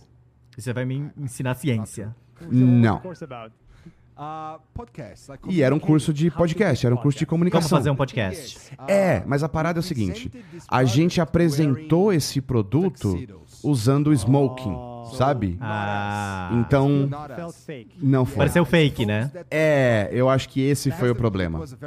Porque era um produto muito bom, vendemos tudo que tinha pra vender, só que, sei lá, nossa, nossa, nosso público falou, cara, não é o Igor. Tá, então digitem aí sim ou não If you would buy se vocês comprariam um produto online Flow. do Igor ou do Flow em geral. Yes or no? Sim ou não? Se vocês comprariam um produto online deles aqui. Vamos ver o que o pessoal diz. E aí eu posso ir pra nessa eu? E aí você constrói seu negócio no Ness.io e vai ser o nosso primeiro casamento, a nossa primeira parceria. Não só essa conversa de uma hora e pouco aqui. Bruno, por que, que a gente não faz com que ele faça alguma coisa no Ness.io então? Todo mundo falou sim. Ok, then. Então tá bom. Yes, sim, sim, sim, yes, sim, Ah. sim, sim, yes, sim, sim, Sim, sim, sim, sim, sim, sim, sim, sim, sim. name? Jonas Bloom said Só no. o Jonas Bloom falou não. Jonas. Jonas, Jonas Bloom is probably O Jonah Bloom provavelmente é o seu fã.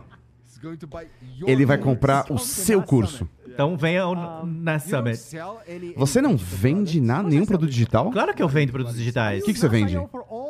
Eu uso o Ness.io para todos os meus produtos digitais. Eu são? vendo cinco produtos digitais. O Ness Academy, que são cursos. Então tem dois cursos que nós vendemos, totalmente online. Uh, E aí o Nas Summit é um evento físico, mas tá. uh, A gente vende o Nas Daily Pro Membership, que é uma comunidade que você vira sócio, né? Você pode assinar aquilo. Também era nessa IO. E no passado nós 10 vendíamos 10 outros Uh, cursos. Tá. Vendemos muitos produtos digitais. Eu tô pensando. Qual é- há quanto tempo você criou nessa? Tem um ano. Nossa, já fez muita coisa nesse ano. Sim, nós construímos porque nós queríamos vender um produto digital, mas todo o resto era um saco. Não, peraí, vamos construir a nossa própria plataforma para vender os nossos produtos digitais e aí para qualquer pessoa possa usar. Então tudo que eu faço, eu vendo na Ness.io. Eu quero vender outra coisa digital que seria ah, um- um- como se fosse um clube fitness. Você deveria entrar para esse clube fitness. Eu não posso porque eu já tenho um parceiro que é o Renato Cariani. Ele é o cara mais relevante na- no- de conteúdos fitness e de bodybuilding aqui no Brasil. Ele tá fazendo um bom trabalho? Ele é incrível, ele é o melhor. Qual é a porcentagem de gordura do seu corpo? Olha, já diminuiu 10%. Sério? A gente começou dois meses atre- atrás e era Sério? 40%. Estamos no mesmo desafio, então você está sendo treinado por um personal celebridade e está falando sobre os seus resultados publicamente. E faz dois meses que você está fazendo isso. Isso. Eu também estou sendo treinado por um treinador online faz dois ou três meses e eu também estou compartilhando os meus resultados online. A gente está fazendo o mesmo desafio. Dois meses? Três meses são seis meses de desafio. Tá, o meu são só dois já acabou? meses. É, a gente Como meio assim? que, que, que venceu. Ganhou o quê? Você ainda tem 30% de gordura. Bom, mas ó, rolou um desafio que falava que eu precisava ir até o centro de treinamento durante dois meses, em todos os dias úteis. E nós vencemos esse desafio. Rolou isso, a gente fez isso. Você não faz ideia do quanto que eu mudei. Eu, eu, eu parecia uma almôndega, cara. Sério? uh, Bom, incrível. Então você deveria, sua próxima coisa seria, em 1 de janeiro de 2024, você deveria começar uma comunidade fitness. Yes. Sério? the audi- That's what I'm actually gonna do. I'm Sério, eu vou fazer isso. Eu vou começar uma comunidade fitness em janeiro. Eu vou fazer com que as 50 pessoas. Você vai pagar tipo month 50 dólares por mês pra fazer parte da comunidade. E aí, a questão dessa comunidade vai ser se exercitar cinco vezes por semana e comer menos de duas mil calorias por dia. E no final de seis meses, você vai ser um ser humano diferente. Mas você já é magro. Não. Joga no Google, digita aí. Nas. Daily Fitness. uh, I wanna show you the first Eu vou 10 te mostrar os primeiros 10 segundos de um Uh, yeah, negócio. Tá bom. Isso, esse aqui. Audio. Coloca o áudio, por favor. Não é você. Isso é o antes e depois. Aqui é o antes, depois. Nossa. Viu? E essa é, essa é antiga, tem um Uh, melhor. A gym. So A gente não vai na academia. Não é uma academia que a gente faz as coisas. Aliás, as academias costumam ser um grande truque. I don't go to gyms. né? Eu não vou pra também academia também, eu vou num pro centro de treinamento. Não é aberto para Okay, so this is. so But this is you're the in guy. a gym. This Mas você tá numa academia. é, You got me. Você me pegou agora. You're dancing. Você tá dançando, cara. Que You're porra é essa? Você não tá malhando, você tá dançando. Você quer ser um TikToker? 11% body Sim, também tô com fuck up. 11% de gordura, então cala a boca. Tá bom, calei.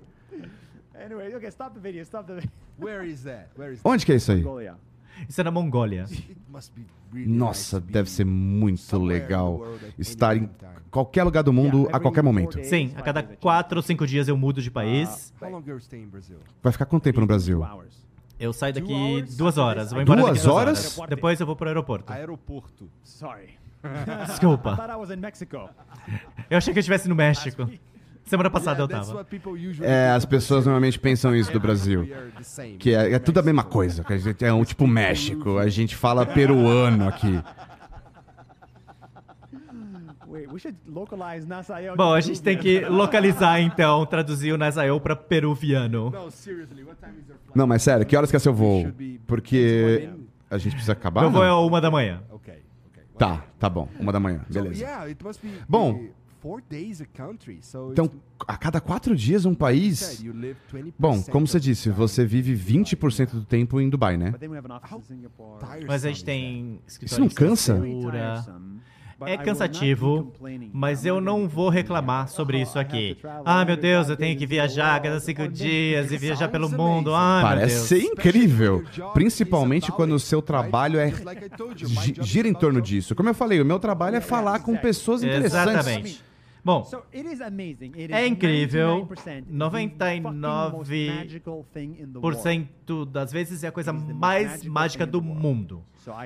Então, com certeza, eu adoro isso. Você faz vários amigos. A gente virou amigo. Isso. Você acha que a gente vai ficar amigo depois disso? Depende de você. Você quer ser cancelado no Brasil? Você gosta de liberdade de expressão?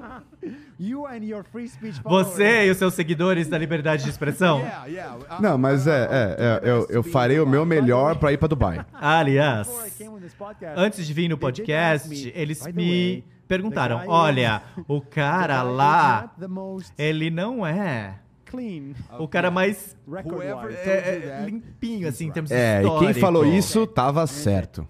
E eu falei: foda-se. A gente ama ele porque ele fala o que ele quer.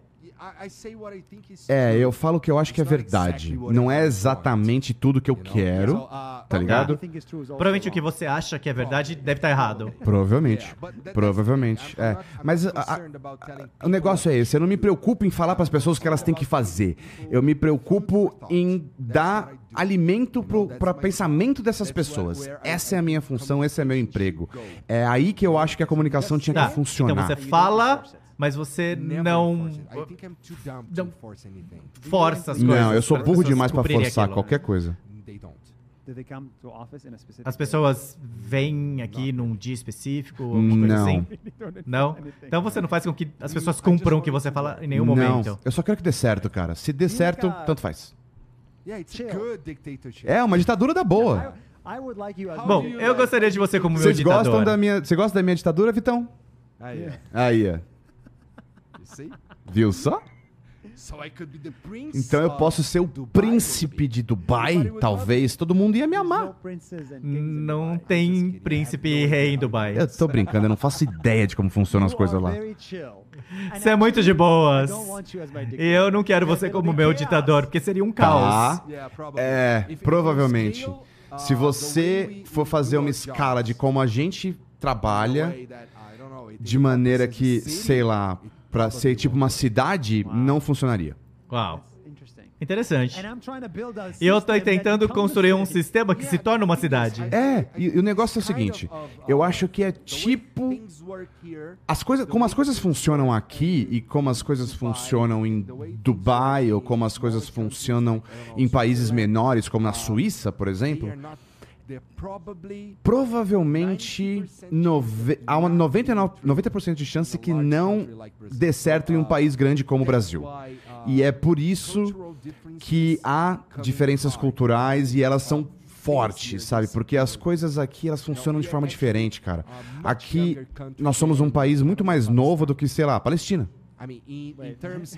Em termos, em, peraí, em termos de, sei lá, de sociedade, tá ligado? Não, não como Quando estado. foi a independência do Brasil? Foi 500 anos atrás. Sério? Não, não, não, não, não. Quando foi? O Brasil meio que foi descoberto. A população indígena vai achar isso ofensivo. Não foi descoberto. É, os portugueses chegaram aqui em 1500. But you, you, but when did you gain independence? Mas quando que Foi vocês se tornaram independentes 1800. dos portugueses? Em 200 1800 e pouco. Então tem o quê? 200 e poucos anos, né? Isso. Interessante. Por quê? Very, Porque é- é um país bem antigo. Mas quando você compara com o Reino Unido, com a Inglaterra, por exemplo, Sim, aí é jovem. Somos jovens. Mas eu só moro 70 em países que têm menos de 70 anos. Menos de 50 anos. Menos de 60 anos, digamos. mas uh, as pessoas brasileiras não estavam aqui. Não estavam aqui. Ah, caralho, como é que eu vou falar isso? Você tá pra ser cancelado? Não, acho que não, acho que não. O que eu quero dizer é o seguinte: quando os portugueses chegaram aqui, eles meio que transformaram tudo. Tá, mataram vários índios, não, não posso falar índios, indígenas, isso, indígenas. E eles transformaram tudo, como tudo funcionava. Então não é exatamente a mesma coisa, não chega nem perto da mesma coisa que era antes. Mas quando você vai para Europa, tá lá. Aquilo lá tá lá desde sempre. Então comparado àquilo, havia pessoas na Palestina, por exemplo, há 200 anos. E eu não tô falando que não tinha pessoas aqui, mas saca só, a história não foi feita aqui. É isso que eu quero dizer. Interessante. A história não foi feita aqui. Se vocês concordam com ele, por favor, digitem sim. Se vocês discordam com o que ele disse, por favor, digitem não. Eu tô tentando falar que somos jovens comparados com quando comparados com os países europeus. Tá bom. Tá bom, eu sei. Isso é o básico que você tá querendo dizer. Eu entendi. Então, muita gente tá concordando com você aqui.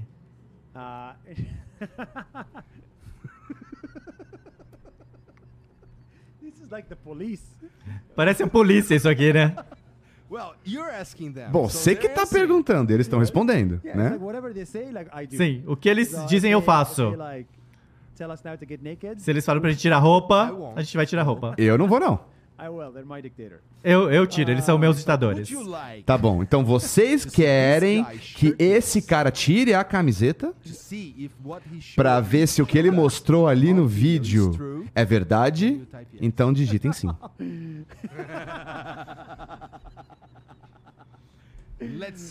Vamos ver o que vai acontecer. Meu Deus. Você me falou que você gosta de ditaduras?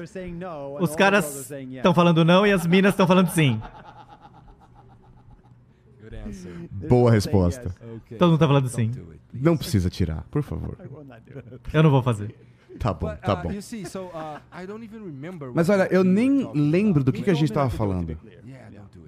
É, não precisa tirar, por favor. Não, não, é. Eu não lembro o que a gente tava falando. A gente tá falando por que, que você não saiu do país, mesmo tendo grana pra sair. Essa, esse foi o começo do assunto. Basicamente porque eu trabalho uh, muito. E quando eu saio do país, provavelmente é pra trabalhar também. Tá. Bom, Uma razão de trabalho. Eu, a gente vai chegar a uma razão de trabalho aí pra você ir me visitar. É como minha vida funciona. Foi assim que eu fui pro centro de treinamento, por exemplo. Você tem um antes e depois do seu negócio Tem. Aí? Tem. vídeo do, do Cariani lá, o final lá. Acho que só thumbnail já dá pra ver.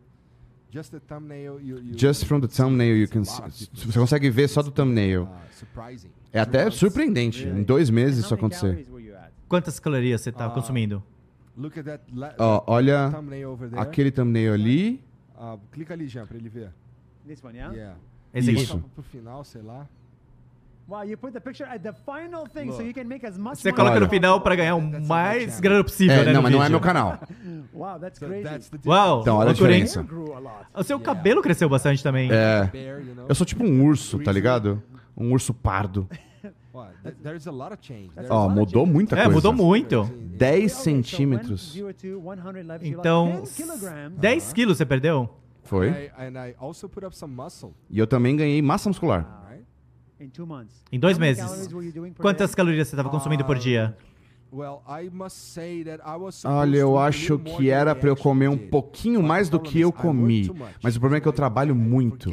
Então eu esqueço de comer. Você não esquecia de comer antes do desafio. But I Pior que sim, mas é que eu não fazia mais nada, tá ligado? Então eu tinha zero Você não se esforço corporal. Você estava? Nada. E Isso foi só dieta? Ah, não, não. Aqui não. Aqui foi Exercício com, também. com, ah, com muito exercício, na verdade. A gente filmou tudo durante dois meses. Dois meses? Põe na metade do vídeo ali pra eu ver. Isso, ali. É, Balestrin, esse aí é o Júlio trainer. nosso treinador. Ele é grande, hein? É. E aquele que tá sentado ali é o Renato Cariani. Eles são meus amigos. Are top trainers E eles são os melhores treinadores dos bodybuilders aqui no Brasil. Interessante. Todo mundo aqui no centro de treinamento é Ramon grande, Dino? cara. Você conhece Ramon Dino? Não. Mostra uma foto aí do Ramon Dino. Ramon Dino. É. To compete in Ele vai competir no Mr. Olympia. He, he, yeah, Ele é brasileiro? É, ele treina comigo. Você não fica deprimido perto dele? Não, eu nunca vou ser assim. Isso precisa de muito esforço. A sua vida tem que se É tornar verdade. o treino. É. Isso não é pra mim. E eu não me sinto mal, não. Mas isso aí foi um antes, ó, do Ramon Dino. Essa é a foto dele antes. É. Ainda assim, ele é forte. É, mas nossa, ele named tava Sibam. competindo com um cara chamado Sibam. Você conhece o Sibam? Não. O Sibam é o número um e o Ramon tá, vai passar ele com o tempo. Esse é o Sibam. É engraçado, né? Quando os homens constroem esses corpos, eles esperem que as mulheres pulem em cima deles, mas a única não. coisa que eles é, conseguem é outro homem falando uau pro corpo deles. Uau, uau. Cara, bro, que corpão, hein? Tá forte. Eu nunca vi uma mulher olhar pra um cara assim e falar, que sexy. Você deve estar uh, certo. Mas olha, desde que eu comecei Sei lá, a ficar no mesmo lugar que esses caras, eu percebi que eles são muito mais preocupados com a questão esportiva do que qualquer outra coisa. Sim, isso não é legal. É mim. Quer dizer, é legal, é legal, parabéns. Mandaram bem, é impressionante. Mas eu quero mostrar um negócio legal pra vocês. Coloca Brian Johnson aí no Google. Eu não conheço Agora Brian você vai Johnson. conhecer. Ele é meu herói. Okay, he's going to be the first. Well, that's Brian Johnson. Tá, esse é o Brian Johnson. with a Y. B R. Não, é BRY, não é. BRY. R Y. BRY. I know this guy. Ah, eu conheço esse cara, I claro. watched your video. Vai Eu assisti ele no seu vídeo. a foto à esquerda. Superior ali. going to- so this guy says he Esse cara fala que ele quer- Ele não quer morrer. he believes Well, it he is knows Ele acredita-. Bom, ele sabe que isso não é possível. Bom, ele acha que é possível. Se você 200 medir organs in your body 200 every single órgãos do seu corpo todo dia e você come exatamente o que o seu corpo quer que você coma e faz exatamente as coisas que o seu corpo precisa, você não vai envelhecer. Nas Isso é ciência? Isso é ciência? Sim. Ele não faz baseado em besteira, não. Ele faz isso baseado em ciência. É, eu vi no seu vídeo e tem muito equipamento na casa dele, tem uma clínica na casa dele. Isso. E você tá lá no vídeo. Você não tá no vídeo, isso é golpe. Você tá em todos os podcasts? Tô. Você tá no podcast? Vênus? Não, mas não sou eu lá. Eu nunca prometi que eu apresentaria o Vênus. Eu também nunca prometi. O Ness é pessoas. So, look, so look, look what he does. It- it's insane. Olha só o que ele faz. É é uma loucura. Okay. So he me- like he puts a hat, he Ele coloca esse he chapéu, does ele the mede tudo, ele faz os mesmos exercícios, ele 4:30 acorda às quatro e meia da manhã. Tá. He does 150 ele things, faz 150 He measures his coisas, ele mede o seu corpo inteiro, tudo no corpo. Ele deve ser muito chato. Very interesting. É muito interessante. Very. I'm like, I'm like, I would, I'm not, I'm like, I, I would, I was so attracted to him. Eu tô tão atraído a gay. ele, eu nem sou gay. Tá, beleza. He takes 100 pills. Ele toma 100 pílulas. 100 pills, look at this. 100 pílulas, olha só. Não daria certo isso pra mim. Eu sempre esqueço de tomar remédio. Você não é o cara pra isso, não. Não, não. Eu vou ficar velho. but anyway, this looks unhealthy, right? But Não parece ser saudável, mas na verdade, todos os órgãos do corpo dele são saudáveis, porque ele mede tudo. Tá. no final do vídeo ele fala a idade dos órgãos dele, Isso. né? É tipo 64 anos de idade, alguma coisa tem 18, 18. anos, né? Metabolic- so, I am O 31, metabolismo, por exemplo, eu tenho he drinks 31, this, this is ele bebe isso, é uma loucura. É canela com.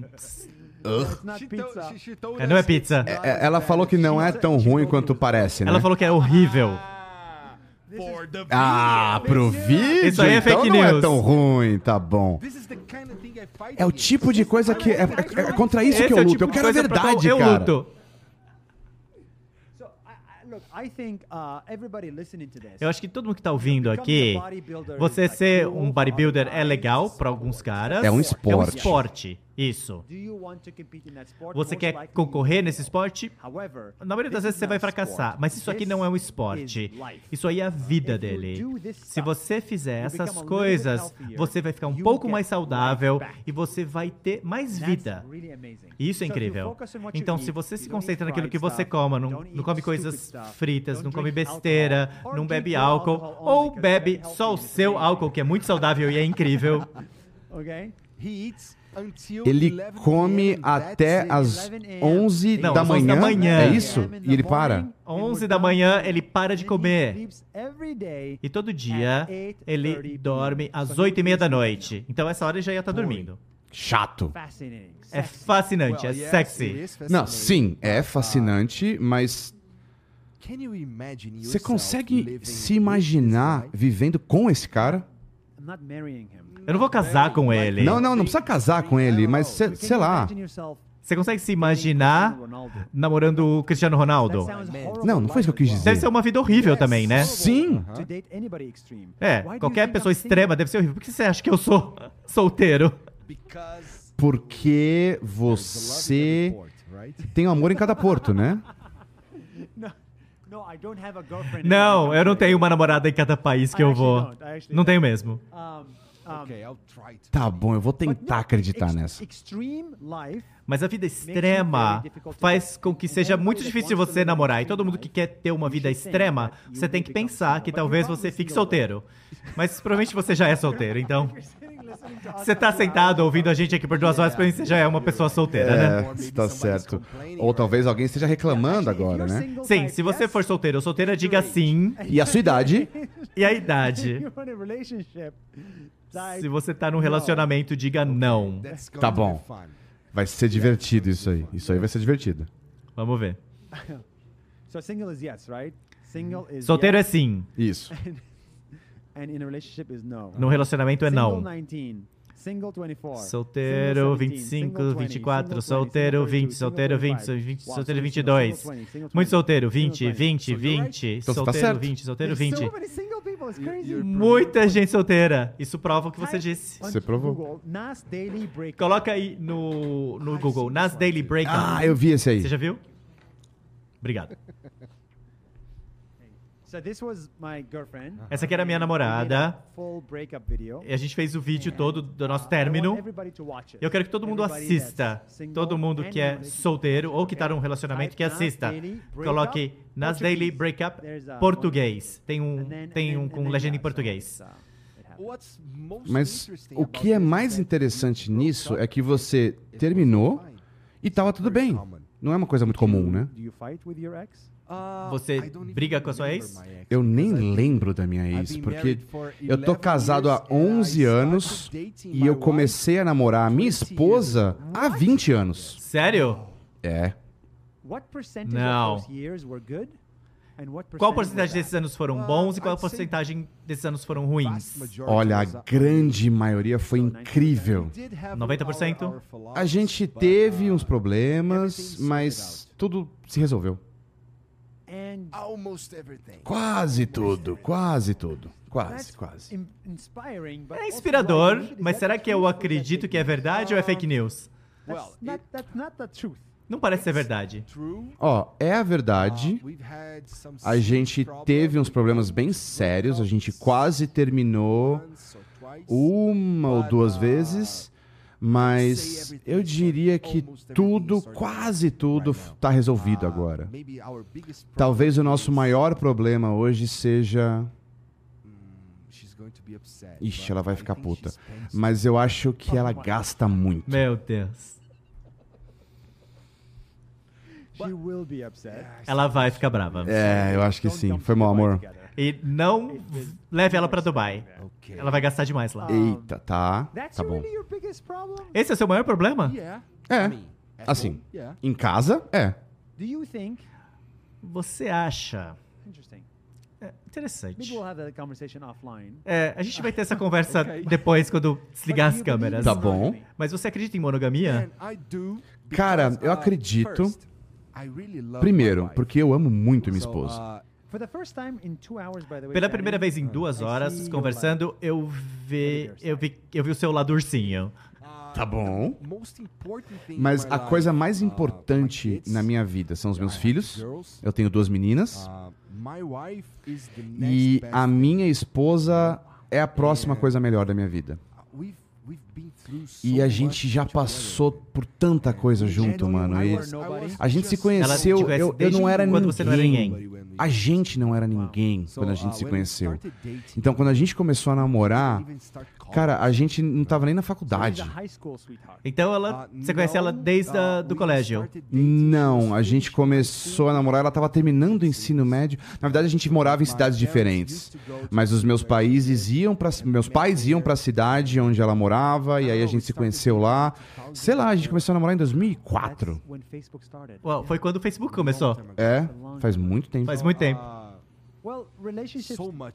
E a gente passou por muita coisa. Relacionamentos como o seu me dão esperança. Porque o casamento médio termina depois de sete anos. É, tô ligado, eu sei. É a- crise dos sete anos. Eu acho que a gente teve crise nos sete anos. Teve? É, tivemos. Esse meu relacionamento, sete anos. Eu perdi aí com sete anos. A gente se torna seres humanos diferentes a cada sete anos. Verdade, isso é verdade? Isso é um fato? Sim, uh, digitei. the average marriage length in America and China A duração média dos casamentos nos Estados Unidos, na China no Brasil é entre 6 e 7 anos. Pode digitar. Duração média de um casamento, globalmente. Uh, Vamos ver o uh, ranking. Aparentemente, a have cada sete anos- That's in Brazil. Isso é no Brasil. Vocês ficam casados muito tempo, hein? Coloca globalmente. Ah, não, tá- também tá falando de Brasil aí. Tá, vê se tu acha aí. Uh, yeah, believe you. É, mas eu acredito em você. Eu já vi. Muitos casamentos acabando. Tipo, eu tava lá quando começou e eu também tava lá quando acabou. Sabe, é bizarro. Uh, Porque eu acho que o meu segredo, cara, é que a gente se respeita e a gente respeita o espaço um do outro. E isso é muito importante, uh, tá ligado? Porque ela sabe o que eu gosto de fazer, eu sei o que ela gosta de fazer, e tudo bem. E a gente fica tudo bem com o outro fazendo o que go gosta de fazer. Então, se você vai para uma outra cidade, você tem que mandar mensagem todo dia. Não, eu esqueço. Interessante. Ela espera que você mande mensagem pra ela?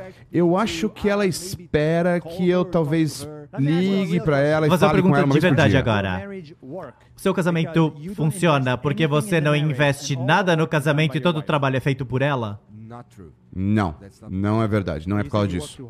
Você falou que você trabalha demais. Eu trabalho Uh, the most important porque a coisa mais importante que eu tenho na minha vida são as minhas filhas. Não trabalho. Work is Não, não my trabalho.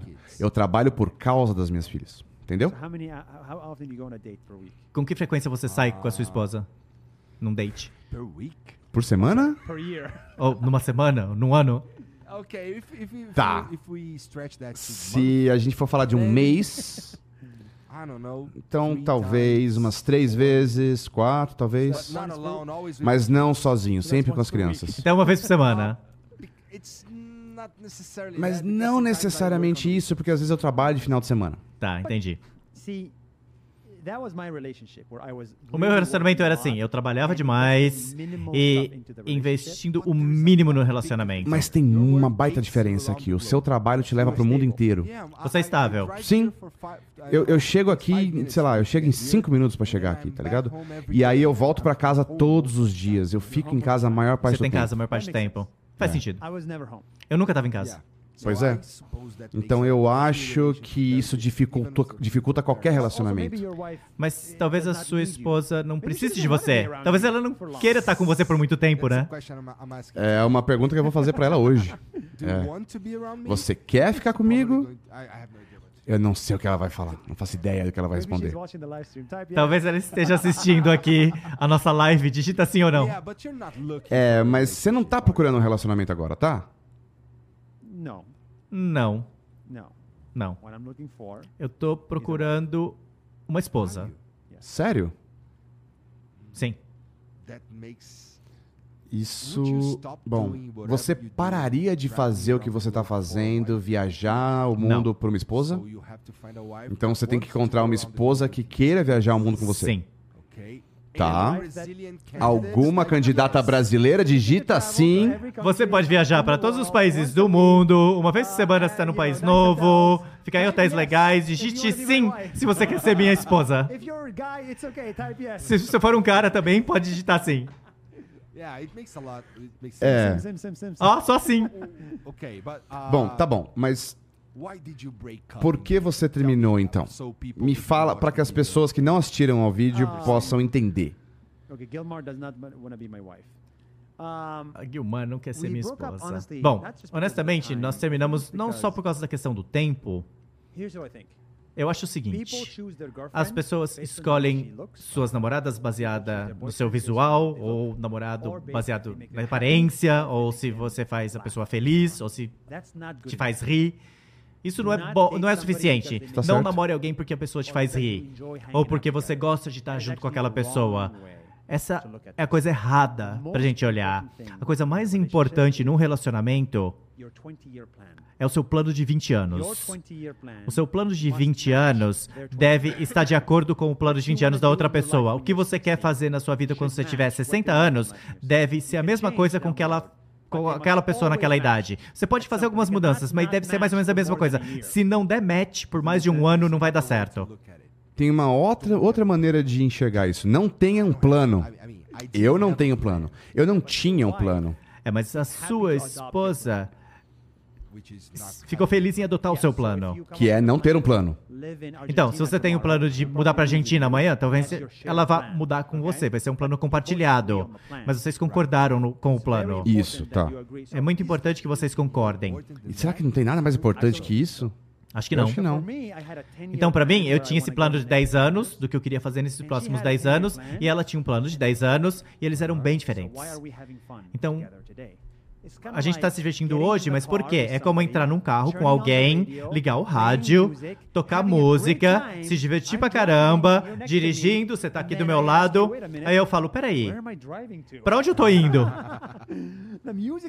A música é legal, eu adoro, eu te amo, mas a gente tá indo pra onde com esse carro? É, a gente tá fica dirigindo em círculos. É, eu era assim. E tudo bem dirigir em círculos. círculos. Chega uma hora que você fala, não, eu quero virar pra esquerda. Ela não, queria virar pra direita. Tá bom, então alguém tem que sair do carro. E foi isso que rolou. Foi isso que aconteceu. Tá, eu não sei. Eu deveria dizer que eu sinto muito, será? Porque você parece bem tranquilo com essa situação. Não, não, não precisa sentir muito, não. Tá bom, Não, tá bom. não finja ser legal comigo. Ah, é, eu fracassaria nisso aí. Não, já faz bastante tempo, já faz seis meses. E a vida dela tá melhor, a minha vida tá melhor. Então eu fui pra direita, eu fui pra esquerda e me diverti demais no meu próximo destino. E ela virou pra direita e se divertiu demais no destino dela. Estamos felizes dos nossos destinos e somos amigos. Legal. Não, legal não, bom. incrível. Mas falando em destino, pra onde você vai hoje? Pra Dubai. Ah, você vai voltar pra casa. Isso. Tá. E também sobre destinos. O que, que nós podemos esperar de você nos próximos anos? Bom, nos próximos anos, vocês devem esperar o seguinte: nós vamos contratar 100 pessoas no Brasil. Vamos contratar 100 pessoas no Brasil. Então, se vocês quiserem trabalhar com a gente, digitem sim. Não se preocupem, porque é uma ditadura legal, tá? Então, digitem sim se vocês quiserem trabalhar com a gente. Não, se vocês não quiserem. Vamos contratar 100 pessoas, vamos construir uma empresa grande aqui do Brasil, a nas.io. Nós queremos crescer, tem muito sim chegando aqui. Só o Danilo não quer trabalhar com a gente, mas Vocês querem trabalhar comigo aqui, Danilo? Digita sim, Danilo. acho que é o cara do som que digitou isso. Muita gente quer trabalhar com a gente, então a gente quer construir o NAS.io nos próximos anos. Eu quero que a NAS.io dê a todos os criadores do Brasil um emprego online, um negócio online para a pessoa, uma forma de ganhar dinheiro online, criando cursos, vendendo cursos. Esse é o meu sonho para os próximos anos. E nós vamos atingi-lo no Brasil, na Índia, nos Estados Unidos, no México, no Japão, Papua Nova Guiné. Se- se- teve algum lugar que você não foi ainda? Sim. Tem um lugar que eu fui que você ia adorar. Você deve ir. Coreia do Norte. Não, acho que não. Eu acho que você ia falar Japão.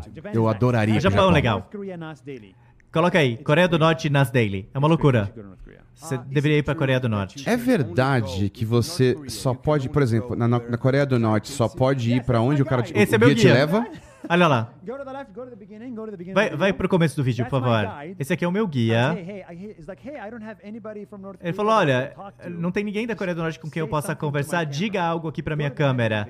Vai the pro meio do vídeo. Um, As ruas são vazias porque ninguém tem dinheiro pra comprar carros. It's crazy there. É uma loucura.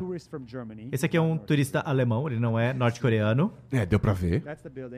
Aí os prédios. E eu me apaixonei por uma mulher ali. Foi Sério? uma loucura. Foi a coisa mais louca da minha vida. Nossa, você tá louco pra morrer. Sim, porque esse cara, eu não contei essa história antes em público.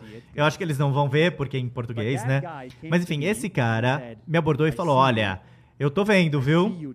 Eu tô vendo você conversando com essa mina uh, e você não deveria fazer isso." Bom, é só um aviso. Só um aviso, eu quase morri. Eu fiquei com muito medo. Porque a gente foi ver aí os militares, tinha essa parada militar. É uma loucura. E aí no me, meio eles me falaram, eles "Does anybody perguntaram: alguém aqui quer comer um cachorro? dog?" And then I said, yes, Eu falei: sim, claro, dog." eu quero experimentar.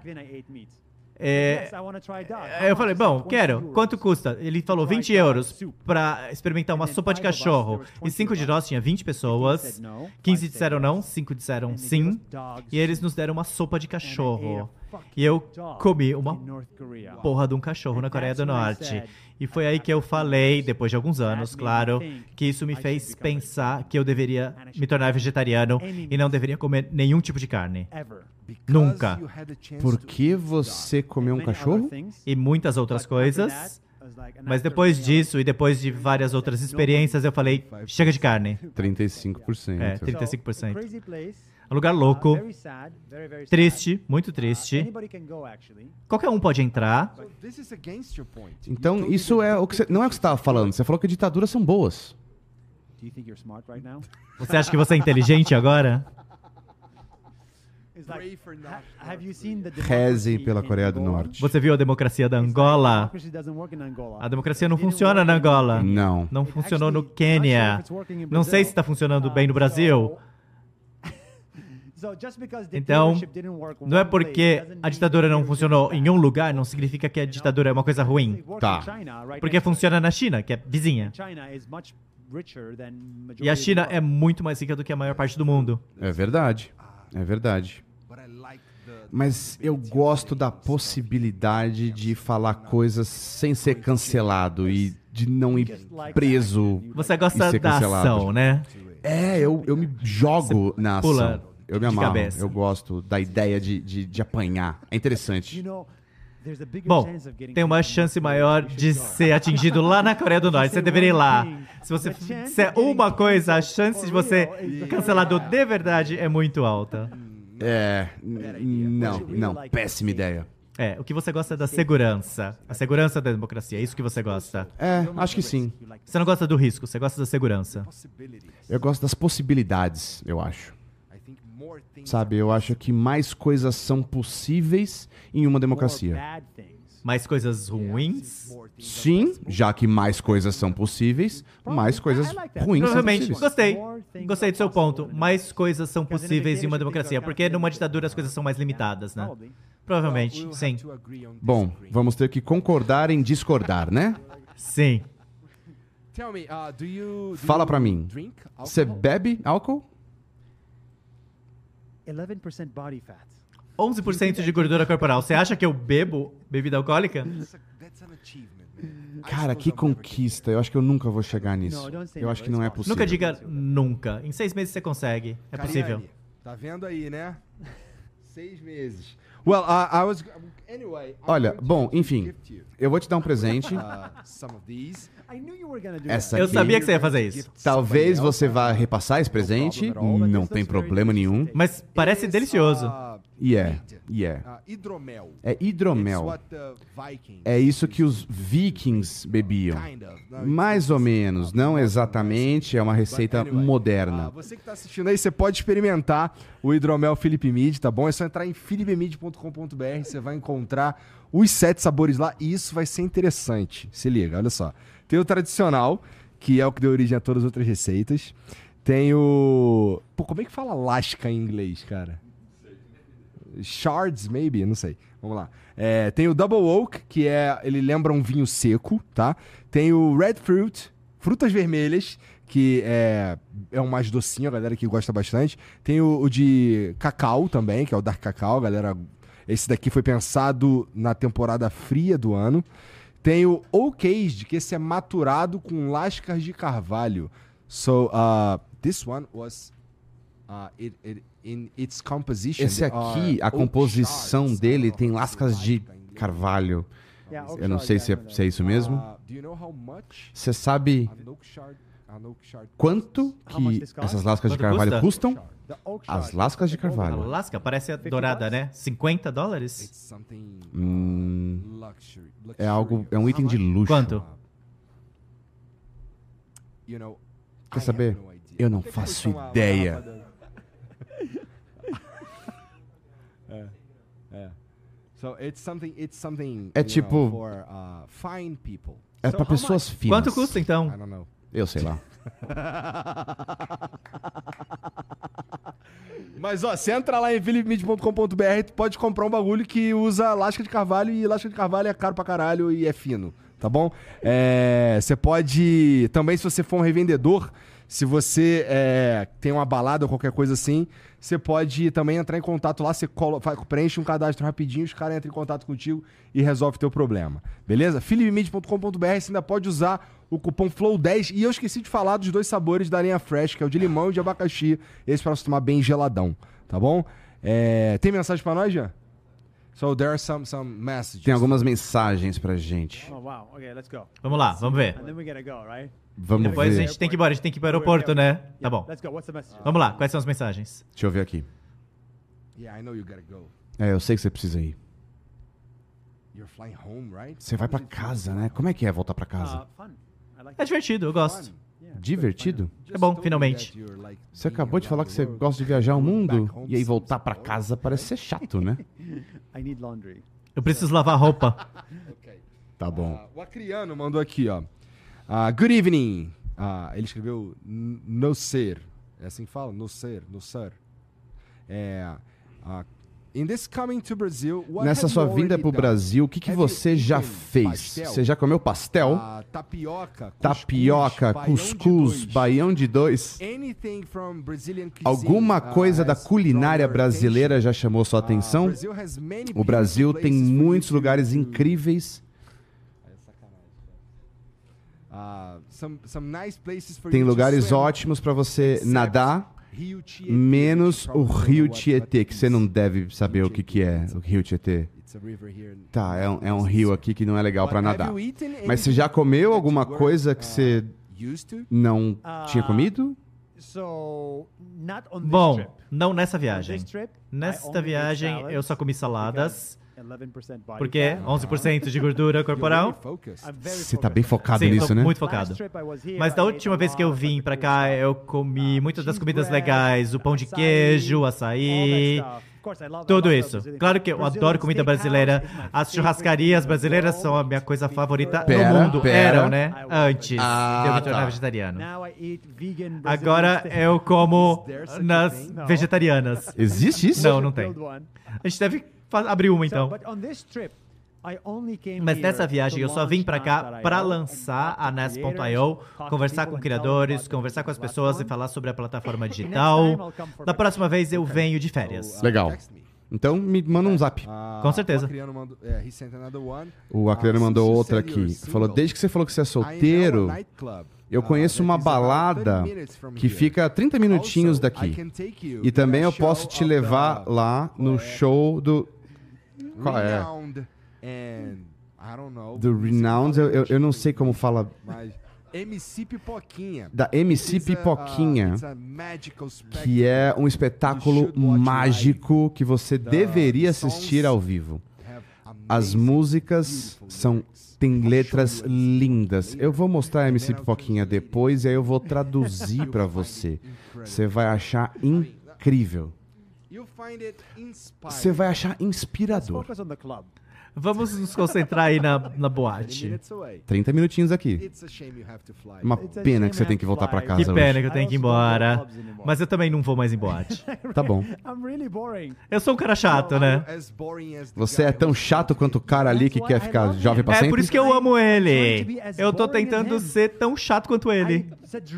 É o meu sonho. Eu não bebo, não como carne, não como peixe, não namoro, não saio. Well, you have to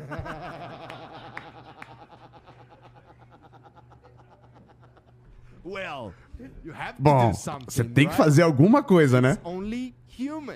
É humano, né não? You said no Você falou que não tinha limite aqui, antes da gente começar, lembra? Not in a while.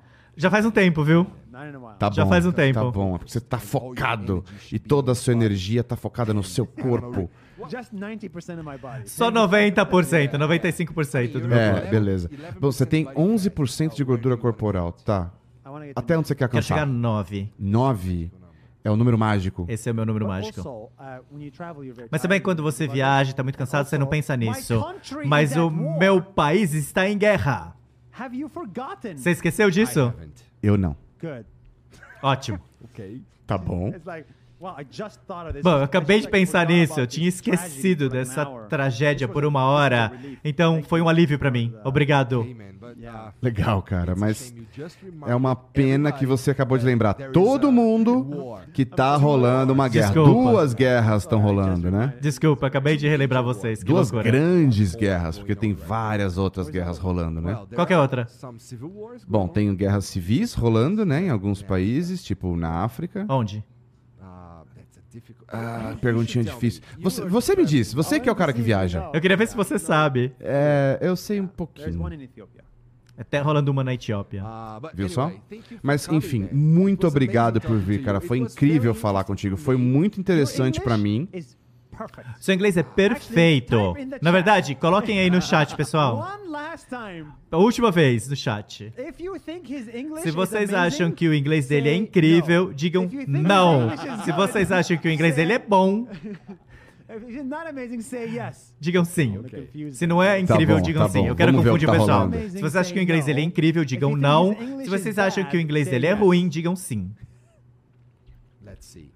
Vamos ver. Mas, enfim, obrigado por vir. Boa sorte. Todo mundo falando não. Your English is amazing. Mas seu inglês é incrível.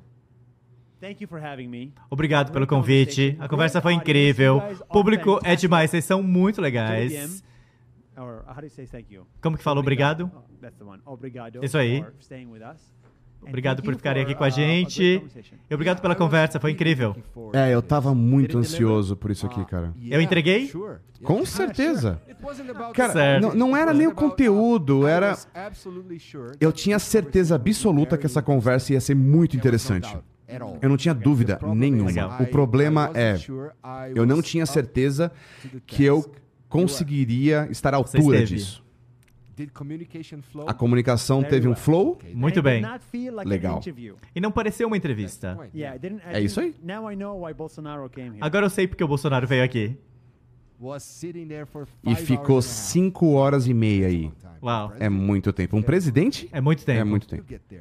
Você vai chegar lá um dia. How long was this? Quanto tempo a gente ficou aqui? Duas horas? Duas horas. Duas É, horas. duas horas. Você fala muito, cara. Parece... Eu achei que fosse... Achei que tivesse sido três horas. Você quer chegar em três horas? Você que precisa ir Não tenho embora. que voar. Esse é o podcast mais longo que eu já fiz na vida. Obrigado por isso. No. Well, yeah, yeah, yeah, yeah. yeah Sim. you're welcome. But thank you for De nada. Obrigado Also, você. thank you for that. Obrigado você. Legal. Bom, eu quero que você fale pro público o que, que você acha que eles deveriam estar seguindo ou visitando, ou como en- encontrar você online. Bom. O pessoal que está aqui me ouvindo deveria fazer o seguinte: façam vídeos online. Se você é criador, pensem em vender algo online, porque você está ganhando muito dinheiro online, eu estou ganhando muito dinheiro online. E eu só tô em 40, 51%, hein? 52%. 52, E é. vocês devem entrar lá no nas.io em português, nas.io, dê um feedback pra gente. A gente tem uma equipe aqui no Brasil e queremos ajudá-los a crescer na internet. Muito obrigado. Muito obrigado por ter vindo. Todo mundo que assistiu aí, Obrigado. pela moral. Espero que vocês tenham curtido. É. Isso aí, em 24 horas vocês vão ter acesso ao áudio original, tá bom? É, se você quiser assistir legendado, porque também serão adicionadas as legendas aí em 24 horas, tá? E é só voltar nesse vídeo. Hã?